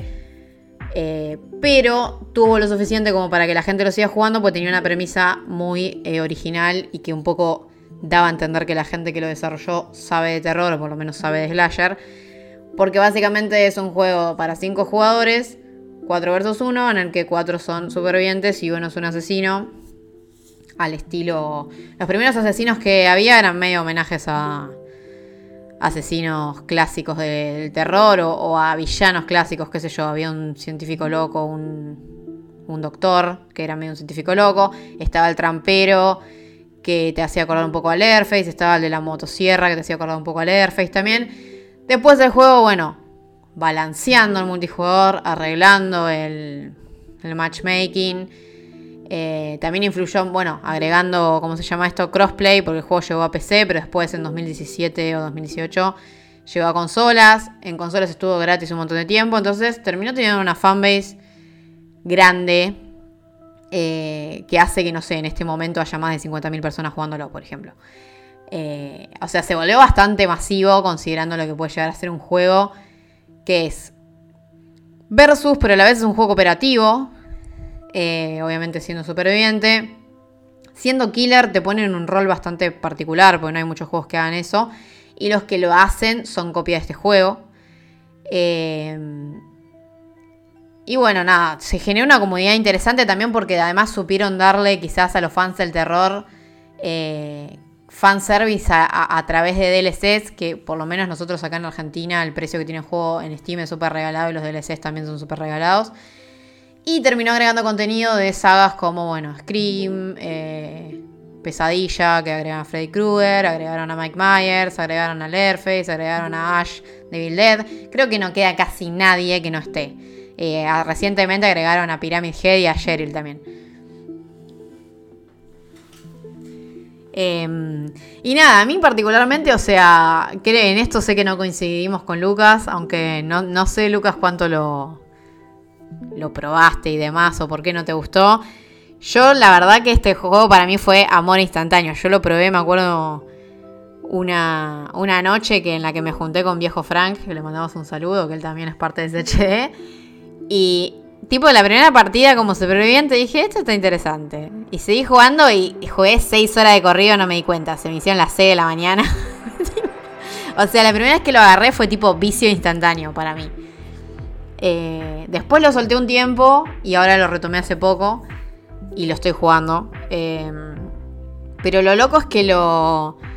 O sea, lo supieron mantener. Es como que cada dos o tres meses hay contenido nuevo y hay un montón de cosas nuevas para hacer y hay balance y escuchan a la comunidad y te van dando opciones para seguir jugando. Sí, a mí, a mí no, a mí me pasó todo lo contrario. Lo jugué. Eh, la primera partida, bueno, obviamente terminó. O perdí, no me acuerdo, creo que perdí. Bueno, jugamos una segunda partida. Y fue como, bueno, no, no puede ser igual que la primera. Le voy a dar otra oportunidad. Y así le di muchísimas oportunidades y literalmente, eh, digamos, el juego para mí era lo mismo. Era como repetir exactamente lo mismo una y otra vez. O sea, era jugar a la escondida, con, jugar a las escondidas con tus amigos y unos bichos que te perseguían, reparar unos motores y empezar de nuevo. Y fue como que yo decía, pará, pará, pará. No puede haber tanta gente que lo disfrute y, y yo no le estoy encontrando la gracia. Entonces dije, bueno, no, para vamos a jugarlo de nuevo. O sea, le puse muchas ganas. Y no, no hubo caso. O sea, literalmente me aburre muchísimo, pero muchísimo. O sea, siento que me da una experiencia súper corta o sea, las partidas, no sé, no sé, no tengo un, promedio así en la cabeza de cuánto pueden durar. Eh, y después, o sea, es lo mismo. Cuando me refiero a, a que es lo mismo, es como que a mí particularmente no me atrapa ese objetivo de andar escondiéndote.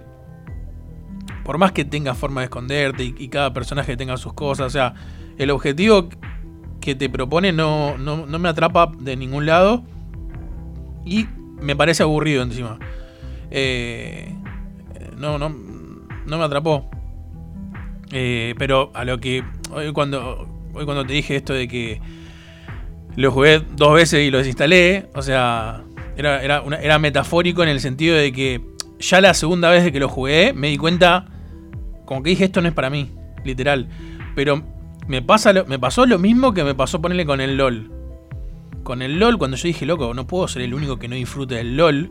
O sea, es como que el LOL es como el chocolate, no sé, ¿entendés? Tipo, todo el mundo juega al LOL y todos son. se desviven por el LOL. Y un día dije, che, pará, no puedo estar tan mal, ¿por qué a mí no me gusta? Y le di. O sea, ya mirar, de mirarlo no me atrapaba. La mecánica de juego, la propuesta de juego, todo. Más allá del arte, que me parece genial, y todo lo que hace Radio Tratás del juego, ¿no? Eh, y cuando lo quise jugar, fue como, no, esto no es para mí, no es para mí, no es para mí, no es para mí. Y bueno, y con el dedo de Daylight me pasó lo mismo. Y después, eh, nada, o sea, viéndolo de afuera, eh, es puro fanservice. eh, porque mm, yo empecé a jugar. O sea, lo jugué, eh, digamos, con los primeros personajes, como dijiste vos. Después lo retomé cuando me regalaron el DLC de Halloween. Eh, que no sé si fue el. ¿Fue el primer DLC que sacaba un personaje conocido de terror?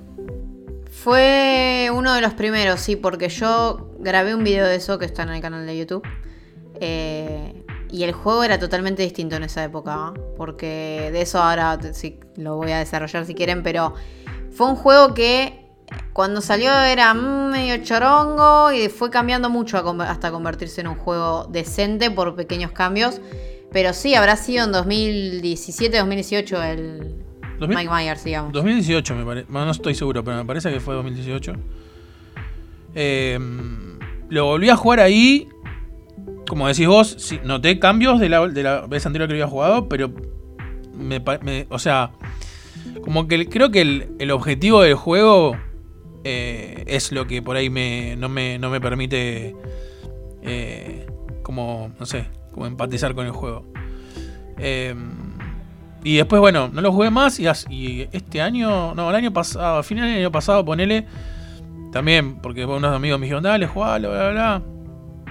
Fíjate que había salido, Fre- creo que había salido Freddy, aunque no se llama Freddy, ¿no? Tiene otro nombre de... Tiene otro Eh, nombre. sí, todos tienen tienen como un otro nombre diferente, digamos. Eh, o no. De Pig, ¿no se llama algo así? Ay, en este pasa que es gracioso porque en las, en las publicidades le dicen el nombre posta. Pero claro, dentro del juego no. Claro, no, porque por ejemplo Pyramid Head se llama The Executioner. Eh, Claro, eh, Pero obviamente que en el, en el trailer dice Silent Hill grande como una casa, o sea, no es que lo ocultan. Sí, Sí. es verdad eso. no, Freddy Krueger se llama de Nightmare, no de Pig. De Pig es el de... The Pig es el de, sí, Sí, el- la, la cerda. Sí, el de Juego del Miedo. Jigsaw, Sí. eh, Juego del Miedo, sí. Qué cerda mala, ¿eh? la odio esa. Eh, creo, y bueno, creo, creo que ahí lo volví a jugar y nada, me pasó lo mismo. Ahí ya me es como que me di cuenta que dije, bueno, no, no es un juego para mí. Eh, listo, ya está, o sea, ya la tercera es la vencida. Eh, pero bueno, creo que no me atrapa la mecánica de juego. Eh, creo que ahí es el punto donde, donde lo veo. No sé, no lo entiendo. No, no, digamos, no, lo entiendo, no, no porque por una cuestión de inteligencia, sino que no, no, no- mi cabeza no, no genera ese gusto por ese tipo de mecánica y lo que el juego propone.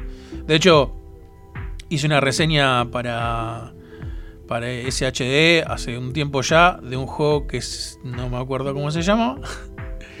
Pero, El Last Year. ¿Eh? El Last Year. Sí, Last Year. Que, Ese remurió, pobre. Sí, que básicamente era, era muy similar, con una propuesta tipo de, de slasher, como dijimos en un principio, tipo el Obscure. Eh, y era, era exactamente lo mismo. Era un copy-paste de, del Dead of Daylight, eh, pero con otros personajes y otras locaciones. Eh, y me pasó. Sí, yo creo que calculo la mayoría son medio un copy-paste de esto, los que están Sí, saliendo. no sé cuál, no sé eh, qué otro hay de este estilo. Eh, está el the 13, que ahora lo quiero comentar también para cerrar. eh, que es uno que falló. Después el de Predator es medio parecido. Eh, está este. El que es tipo Stranger Things. Ay, no me sale. Que también. Pasa que lo que pasó con todos esos, menos con Dead by Daylight, es que murieron. Mu- No hay comunidad. Eh, es como que lo que pasó con Dead by Daylight es que supieron darse cuenta de los errores rápido y los supieron parchear. Porque, por ejemplo, si vos jugás Dead by Daylight, la dinámica de Dead by Daylight es así. O sea, yo entiendo tu opinión y, por ejemplo, hay una cosa que me pasa a mí es que yo con asesino no juego porque a mí me aburre jugar como asesino.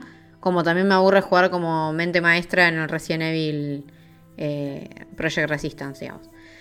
Eh, pero bueno, hay gente que le fascina eso. Entonces, de alguna manera, eh, la fórmula esta que inventó Dead by Daylight, que antes de la salida de Dead by Daylight igual se anunció el juego el de viernes 13, el Friday the 13, solo que Dead by Daylight le ganó de mano al salir, digamos. Eh, tienen diferencias igual, hay razones. Friday the 13 no funciona por varias razones que ahora les voy a decir.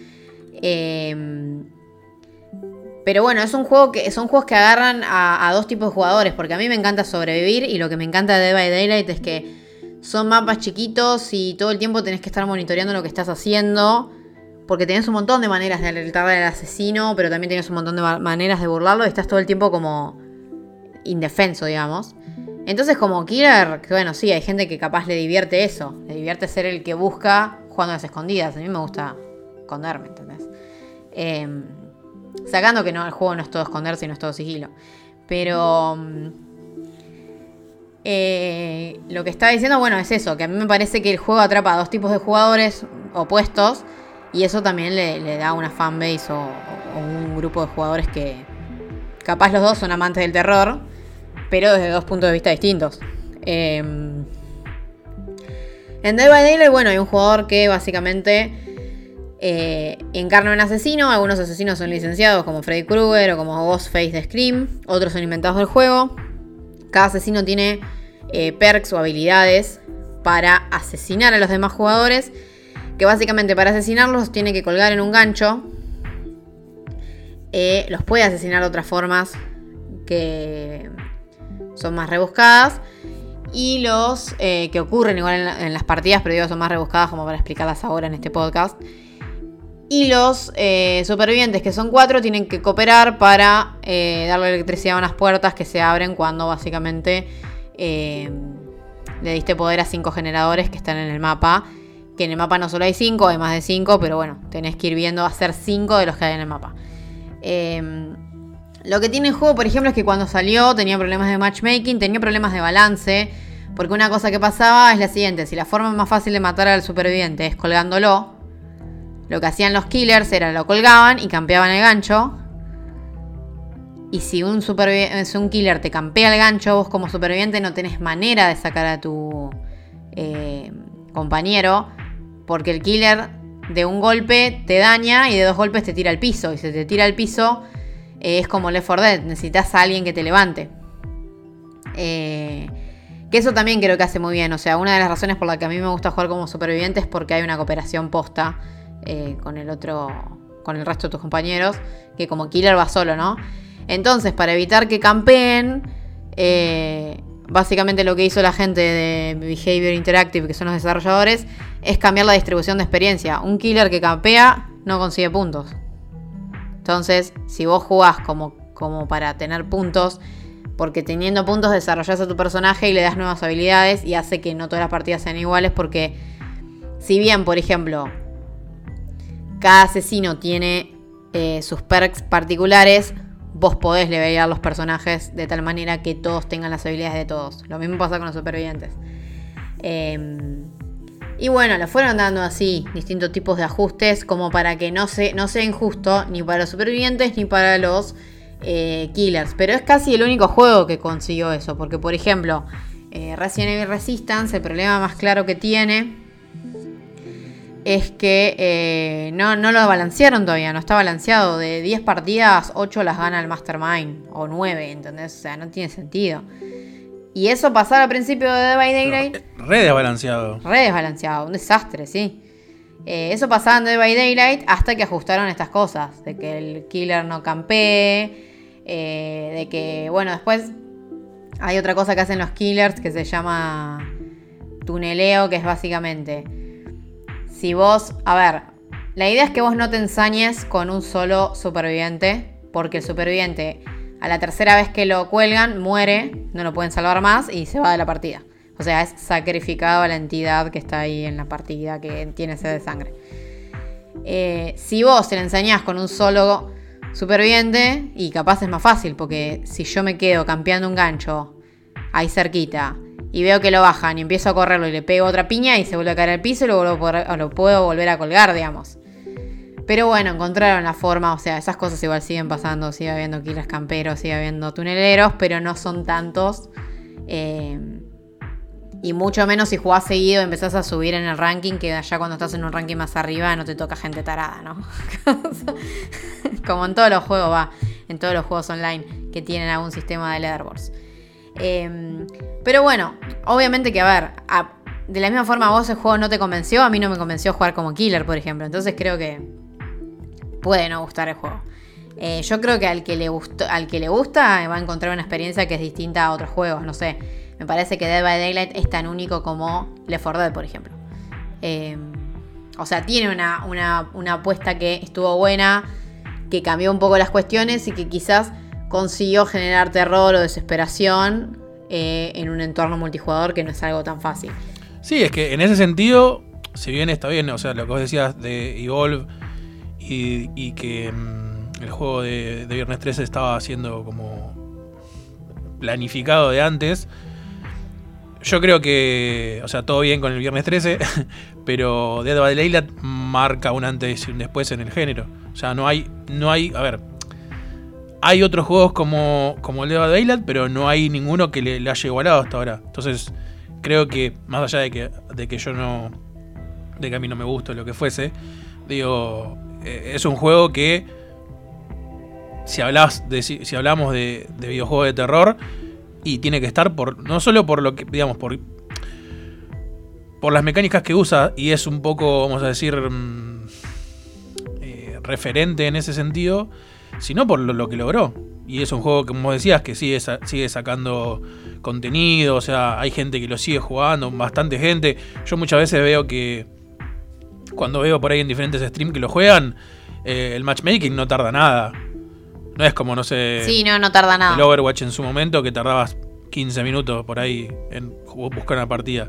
Entonces, como que más allá de que esto que vos decías de, eh, de que aprendió de sus errores y todo, creo que el laburo que llegaron a hacer al, al día de hoy es muy bueno. Entonces es un juego que eh, creo que es un obligado en cuando haces cualquier tipo de listado de juego de terror. Sí, sí, sí, coincido. Eh, y está bueno poder reconocerle eso más allá de que a uno le guste o no le guste. Sobre todo porque, bueno, hubo un montón de juegos que, que fueron medio copia. Eh, el que me había olvidado era de Blackout Club, Ah, sí. que, que le pasó lo mismo que a Last Year. Eh, Blackout Club igual tenía una premisa muy interesante que también era 4 versus 1, pero que vos a la entidad asesina la podías ver solo si cerrabas los ojos. eh, que es una cosa bastante interesante. Funcionaba como con ondas de radio. Era, era medio raro ese juego. Pero bueno, se quedó sin comunidad. O sea, hoy en día no hay nadie para jugar. Lo mismo en Last Tier. En Last Tier, bueno, vos cuando lo jugaste para reseña ya costaba encontrar personas. Ahora menos, no, era hay terrible. nadie. Pero me pasaba 20, 25 minutos esperando que encuentre una partida. Sí, no, terrible. Y, y el que tiene una base de fans más chica, pero que quizás tardás en encontrar la partida, pero que podés jugar, es el, el Friday the 13. Pasa que lo que pasó con ese juego, que le evitó, digamos, eh, ser masivo como Dead by Daylight, es que quizás tenía una premisa demasiado ambiciosa, porque ella ya es un juego 1 versus 7, o sea, ya necesitar 8 jugadores para una partida Sí, es un montón. ya es complicado, o sea... Es un montón. Porque eso, eso es un lujo que se pueden dar justamente en los juegos masivos, como un Battle Royale o como un eSport, que no solo son juegos que la pegaron, sino que tienen una empresa atrás que se dedica a eso. O sea, empresas como Activision o Riot Games o Blizzard son empresas que saben de multijugador y son empresas que pueden hacer esas cosas. Y estos chabones no. Entonces una premisa tan, tan amplia, lo que terminaba pasando es que obviamente, como era difícil encontrar... Eh, 7 supervivientes para un Jason, lo que hacía es que vos entrabas a la partida y no elegías el bando. Vos decías tu preferencia, decías tipo, yo prefiero jugar como Jason. Pero capaz de 10 partidas, en una era Jason, porque claro, se necesitaban más supervivientes, entonces te ponía todo el tiempo en superviviente. Eh, y era medio una paja eso. Por lo menos era así cuando había salido. Ahora creo que debe seguir igual porque hay menos gente incluso que en ese momento. Eh, otro de los problemas también es que, bueno, los objetivos son súper rebuscados. Porque si vos lo pensás, sí, hacer siempre generadores es una paja.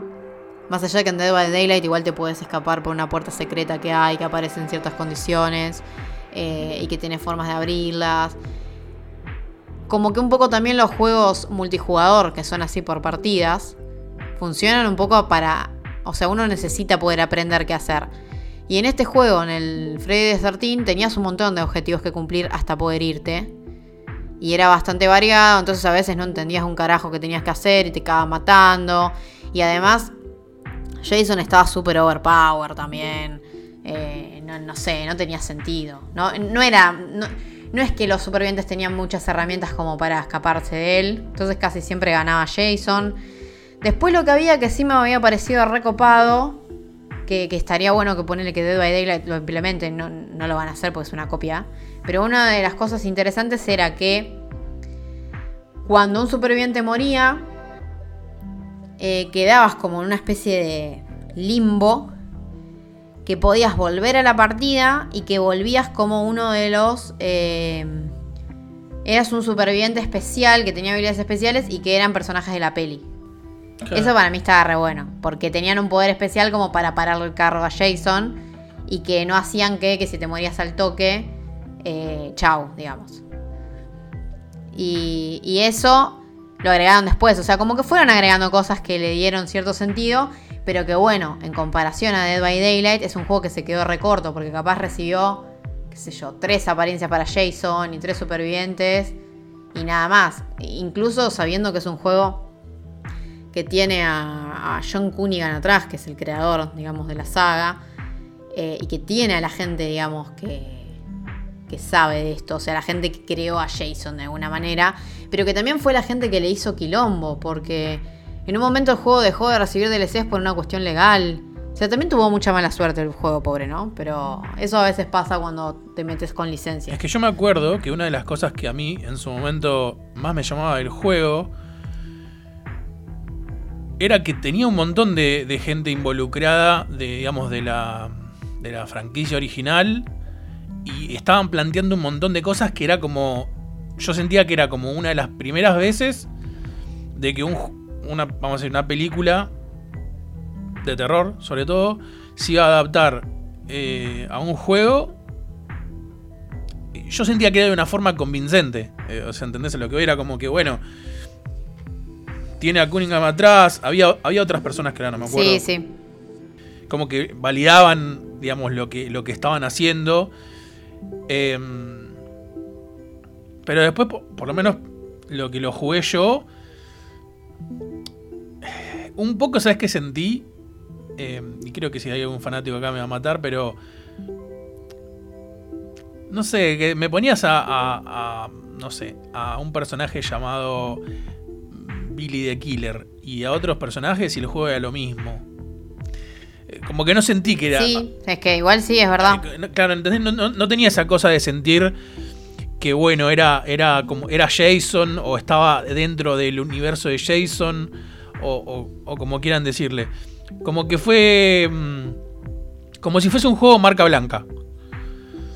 ¿Entendés? Que no sé, ahora, porque bueno, está Jason y, y los adolescentes ahí en el Crystal Lake. Eh, pero mañana le sacás a Jason y le pones a Freddy y pones a los de la calle Elm.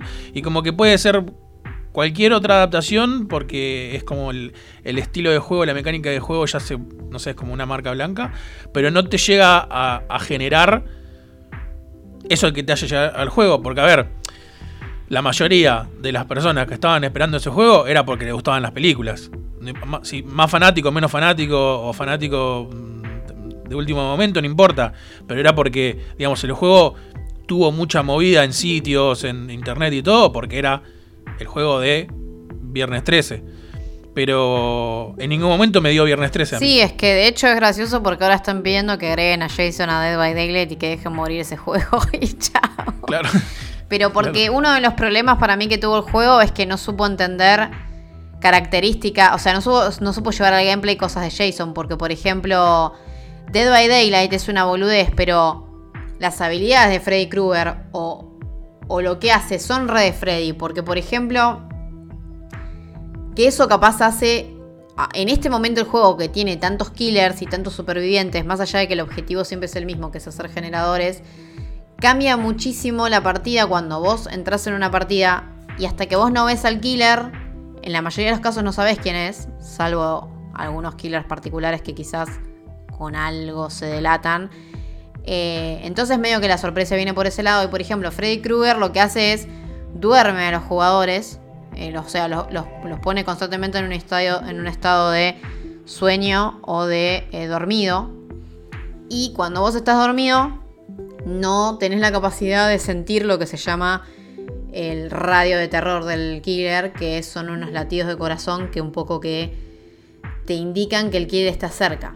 Porque también eh, vos como vos como superviviente, que eso es algo que también es interesante, vos como superviviente, digamos, jugás en tercera persona y el killer juega en primera persona.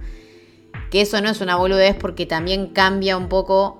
A ver, si el killer jugase en tercera persona sería súper. eh, estaría desbalanceado. Uno de los. de las tácticas que tienen los supervivientes es que como el rango de visión del killer es más acotado, de alguna manera te puedes pasar por atrás y no te ve. Em, que te quiten el radio de terror como superviviente un poco te cagan porque vos no sabes si el tipo está viniendo o no. Si justo estás haciendo un generador, si estás corriendo, si estás atrás de algo. Em, y a la vez, bueno, tiene Freddy algunas eh, habilidades interesantes. Poner, no sé, se teletransporta a generadores y sale como desde un chorro de sangre medio a la película. O después, por ejemplo, Ghostface lo que hace, el de Scream, es stalkearte hasta que se llena una barrita y te puede bajar de un golpe. Y, y tiene la habilidad en que te mata un golpe, porque los killers también tienen habilidades que se llaman Memento Moris para matarte un golpe. Em, la habilidad de, de Scream, o sea, de Ghostface, en, en ese, el Memento Mori, es matarte a puñaladas como en la película y sacarse una selfie, que es lo de la, azul- la última peli de Scream y la serie Scream. O sea, es como que entiende, o sea, Dead by Daylight está hecho por Sí. gente que se, se fijó cómo hacer para eh, que el personaje se sienta como en la película. Algo Sí, que sí. el juego de Viernes 13 no. Sí, yo creo que entendieron. eh, va a sonar re de hater esto, pero. Entendieron eh, cómo, mo- cómo manejar el fanservice. Porque, a ver, voy a esto. Em, para hacer un juego de. de, no sé. eh, Pesadilla tiene un juego para, para NES viejísimo. eh, no sé si lo jugaste o lo viste. Sí, los juegos, sí, sí. Eh, que es muy bizarro, porque obviamente, bueno, eh, era como una- un plataformero que es un chaboncito que tiraba cuchillos y había ratas, zombies, y cosas que no tienen nada que ver con Freddy en sí. Pero cada tanto, cuando llegabas a, a ciertas partes, como que te parecían voces, tenían que ver con cosas de las películas o, formas de atacar y eso. Si vos hoy en día, ¿no? Hablando con la tecnología hoy en día, todo, me, me- tenés que hacer un juego que a mí me haga sentir que estoy jugando un, un juego de, de Freddy. em, yo que quizás me imagino un juego más tipo, no sé, ponele algo que me genere mucha inmersión, por ahí un, no sé, un walking simulator, donde las cosas oníricas eh, tengan mucho que ver, o donde eh, no, no, no sé, no te des cuenta en qué momento te quedas dormido y de repente empieza a cambiar la realidad y bueno, o sea, ¿entendés? Como, como algo que digas, bueno, sí, esto, esto realmente es de Freddy. No digo que, digamos, que lo que dijiste vos no sea de Freddy, porque, digamos, es una característica de Freddy, como la de... mm, la de Ghostface que, que dijiste. Pero siento que es como, es como, bueno, el fanservice. Porque, digamos, la forma de matar y de llegar a ese lugar es la misma en, todos los. En todos los killers. ¿Entendés? O sea, te agarran, te clavan en el. en, el, en los ganchos de eso. eh, y ya. Digamos, el- como la fatality que te hacen, entre comillas, por decirlo de una forma, es lo que te acerca a la, a la, película. Pero el resto es como. Es como un guiño, ahí está. Por ahí saquemos la, la definición fanservice que por ahí tiene una conno- connotación para muchos negativas. Es como un guiño que te dice, bueno, este es el personaje, yo te vendí este personaje, acá tenés lo que le da vida al personaje, que es, eh, bueno, eh, lo que vos contaste. Pero en sí a mí, ponele, eh, el, el dedo a Daylight no me hace sentir, eh, y, lo mismo, y lo mismo que dije de, del viernes 13, no me hacen sentir que estoy jugando un viernes 13 o, eh, perdón, un, un, un juego del miedo o un pesadilla o un, ¿cómo se llama el otro? Eh, una masacre de Texas. ¿Entendés a lo que voy? O sea, siento que los gestos esos son como guiños, como homenajes que son parte del personaje que compraste, pero que en sí funcionan, o sea, a ver, funcionan igual que funcionaban los otros, los otros eh, killers que no eran basados en nada. Por eso en algún momento digo esto de fanservice. Es como agarrarse de... eh, es como, no sé, el personaje, de, de- ¿cómo es que se llama? El que salió último en Silent Hill. Eh, Pyramid Head, no, la chica. Eh, Cheryl. Sherry, eh, ¿entendés? O sea, es una sobreviviente más. Está bien, puede tener sus cosas, pero es, no está jugando un Silent Hill, a eso voy. Y no es que quiero que el juego sea Silent Hill. Y bueno, y ahí particularmente estoy hablando de otro juego. Fue como el peor ejemplo que puedo haber dado de todos los que había. Pero... mm, ¿Entendés? Yo cuando vi la venta, la venta del, digamos, del DLC este de Silent Hill, recopada la venta, eh, digamos, muy zarpado todo lo que hicieron y cómo lo vendieron, todo. Pero al fin práctico del juego, no deja de ser un personaje más y un killer más. Eh, no sé si me explico lo que quiero decir. Eh, que para mí es el error que me genera. Es el mismo. Es lo mismo que me genera el, el viernes 13. Eh, para mí es un. Digamos. No sé si estoy sintiendo que estoy jugando con Jason. Es un asesino y los personajes son personajes. eh, random, ¿entendés? No hay nada que me haga sentir parte del universo de Jason. Solamente el. Es como, es, lo- es como lo que una vez, creo que alguna vez hablamos de Resident Evil. Las películas de Resident Evil, voy a poner esta metáfora. Las películas de Resident Evil, si vos le pones en vez de, de la 2 para adelante, de las 3 para adelante, si querés, les pones de nombre Juanito y los zombies, y funcionarían igual.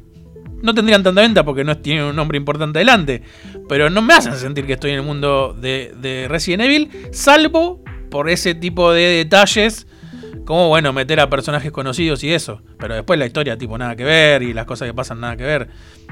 Eh, A eso voy. Es como que. Yo no sé si el juego de Jason. Me hace sentir que estoy jugando realmente un juego de Jason. O estoy jugando a un Dead by Daylight con el personaje de Jason.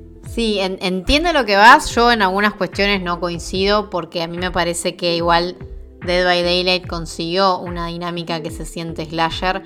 Quizás es difícil distinguir a los asesinos, pero en algunos casos no. O sea, por eso yo creo que es importante pensar en Dead by Daylight como un juego que no deja de progresar. Porque, por ejemplo, si bien hay killers que quizás son muy iguales a otros, Últimamente hubo escenarios que han estado agregando que son súper complejos, como el laboratorio Hawkins de Stranger Things o justamente la escuela Midwit de, de Silent Hill. Eh, pero por ejemplo, pensando, ya que lo habíamos mencionado, la cerda de, de Juego del Miedo.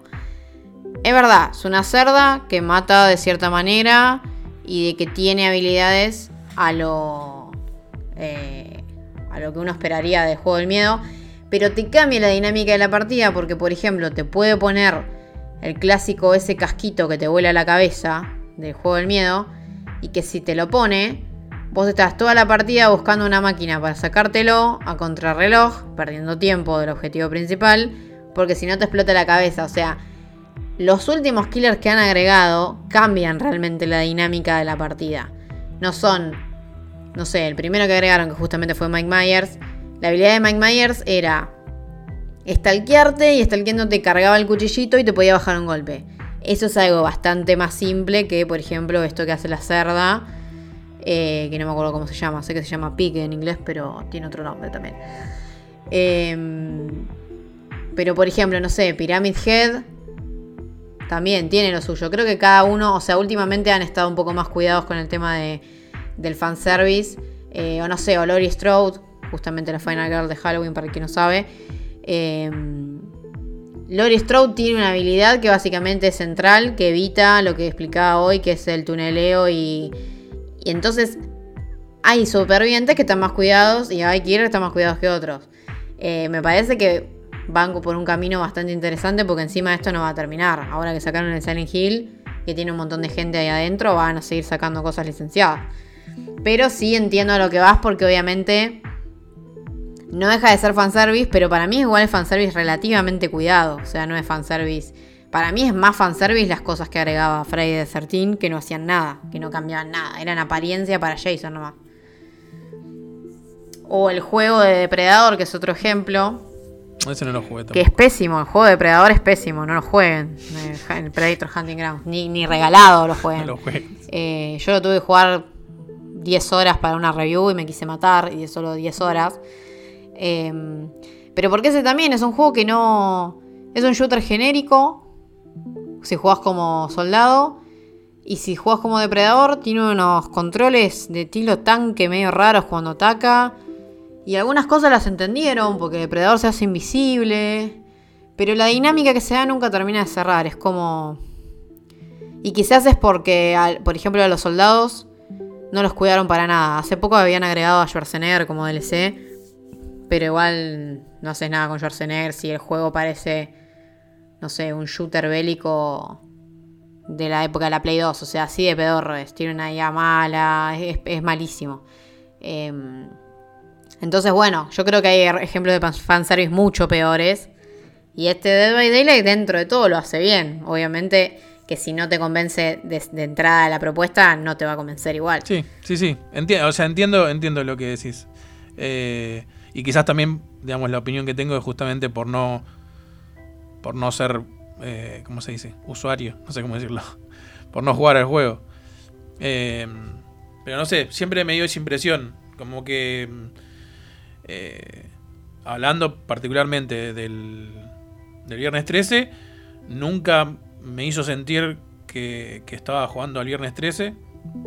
Eh, esto que dije antes de que me parece algo genérico.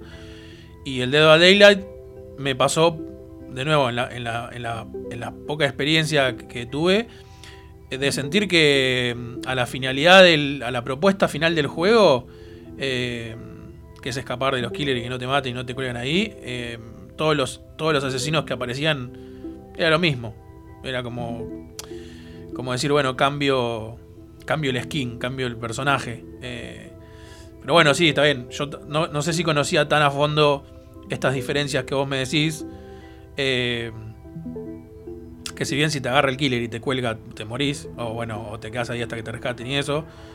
Eh, pero bueno, lo- le dan una dinámica distinta. Sí, sí, sí, tal cual. Al juego en sí. Sí, es que yo creo que igual, por eso entiendo tu punto, pero porque hay algo que es una realidad, que es que si a vos no te gusta el juego, igual no vas a entrar porque agregaron a tu personaje favorito. Claro, sí, exacto. Pero que agreguen personajes hace que la gente que ya está ahí se quede o que quizás la gente que jugó, no sé, unos meses y se fue, que cuando agregan estos tipos de cosas vuelve.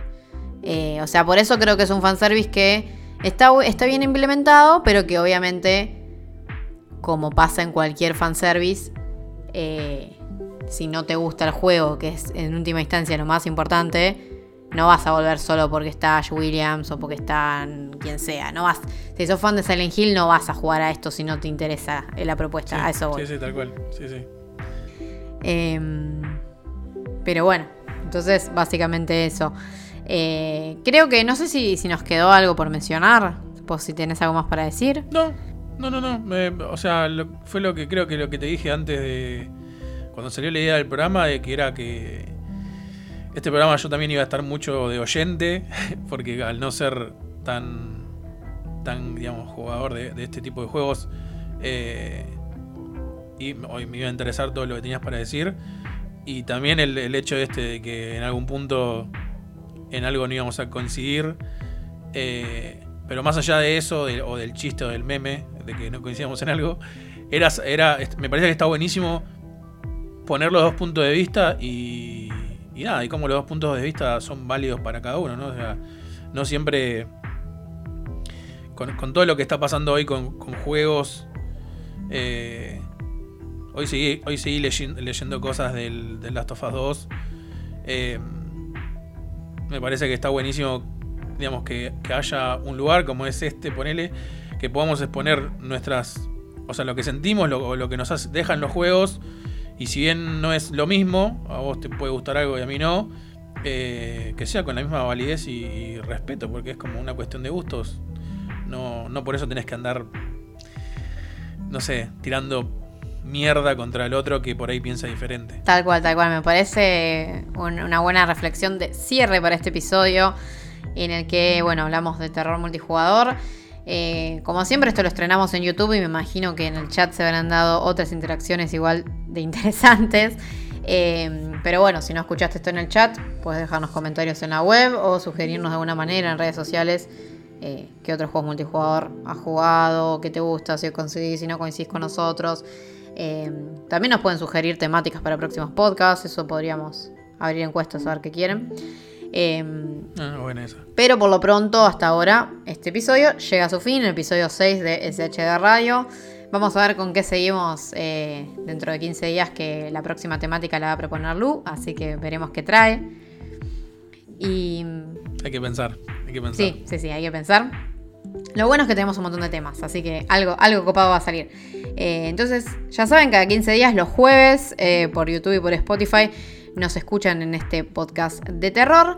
Eh, este episodio llega a su fin y nos vamos a escuchar en 15 días. Yo por lo pronto les digo un hasta pronto, un chau chau. Nos vemos.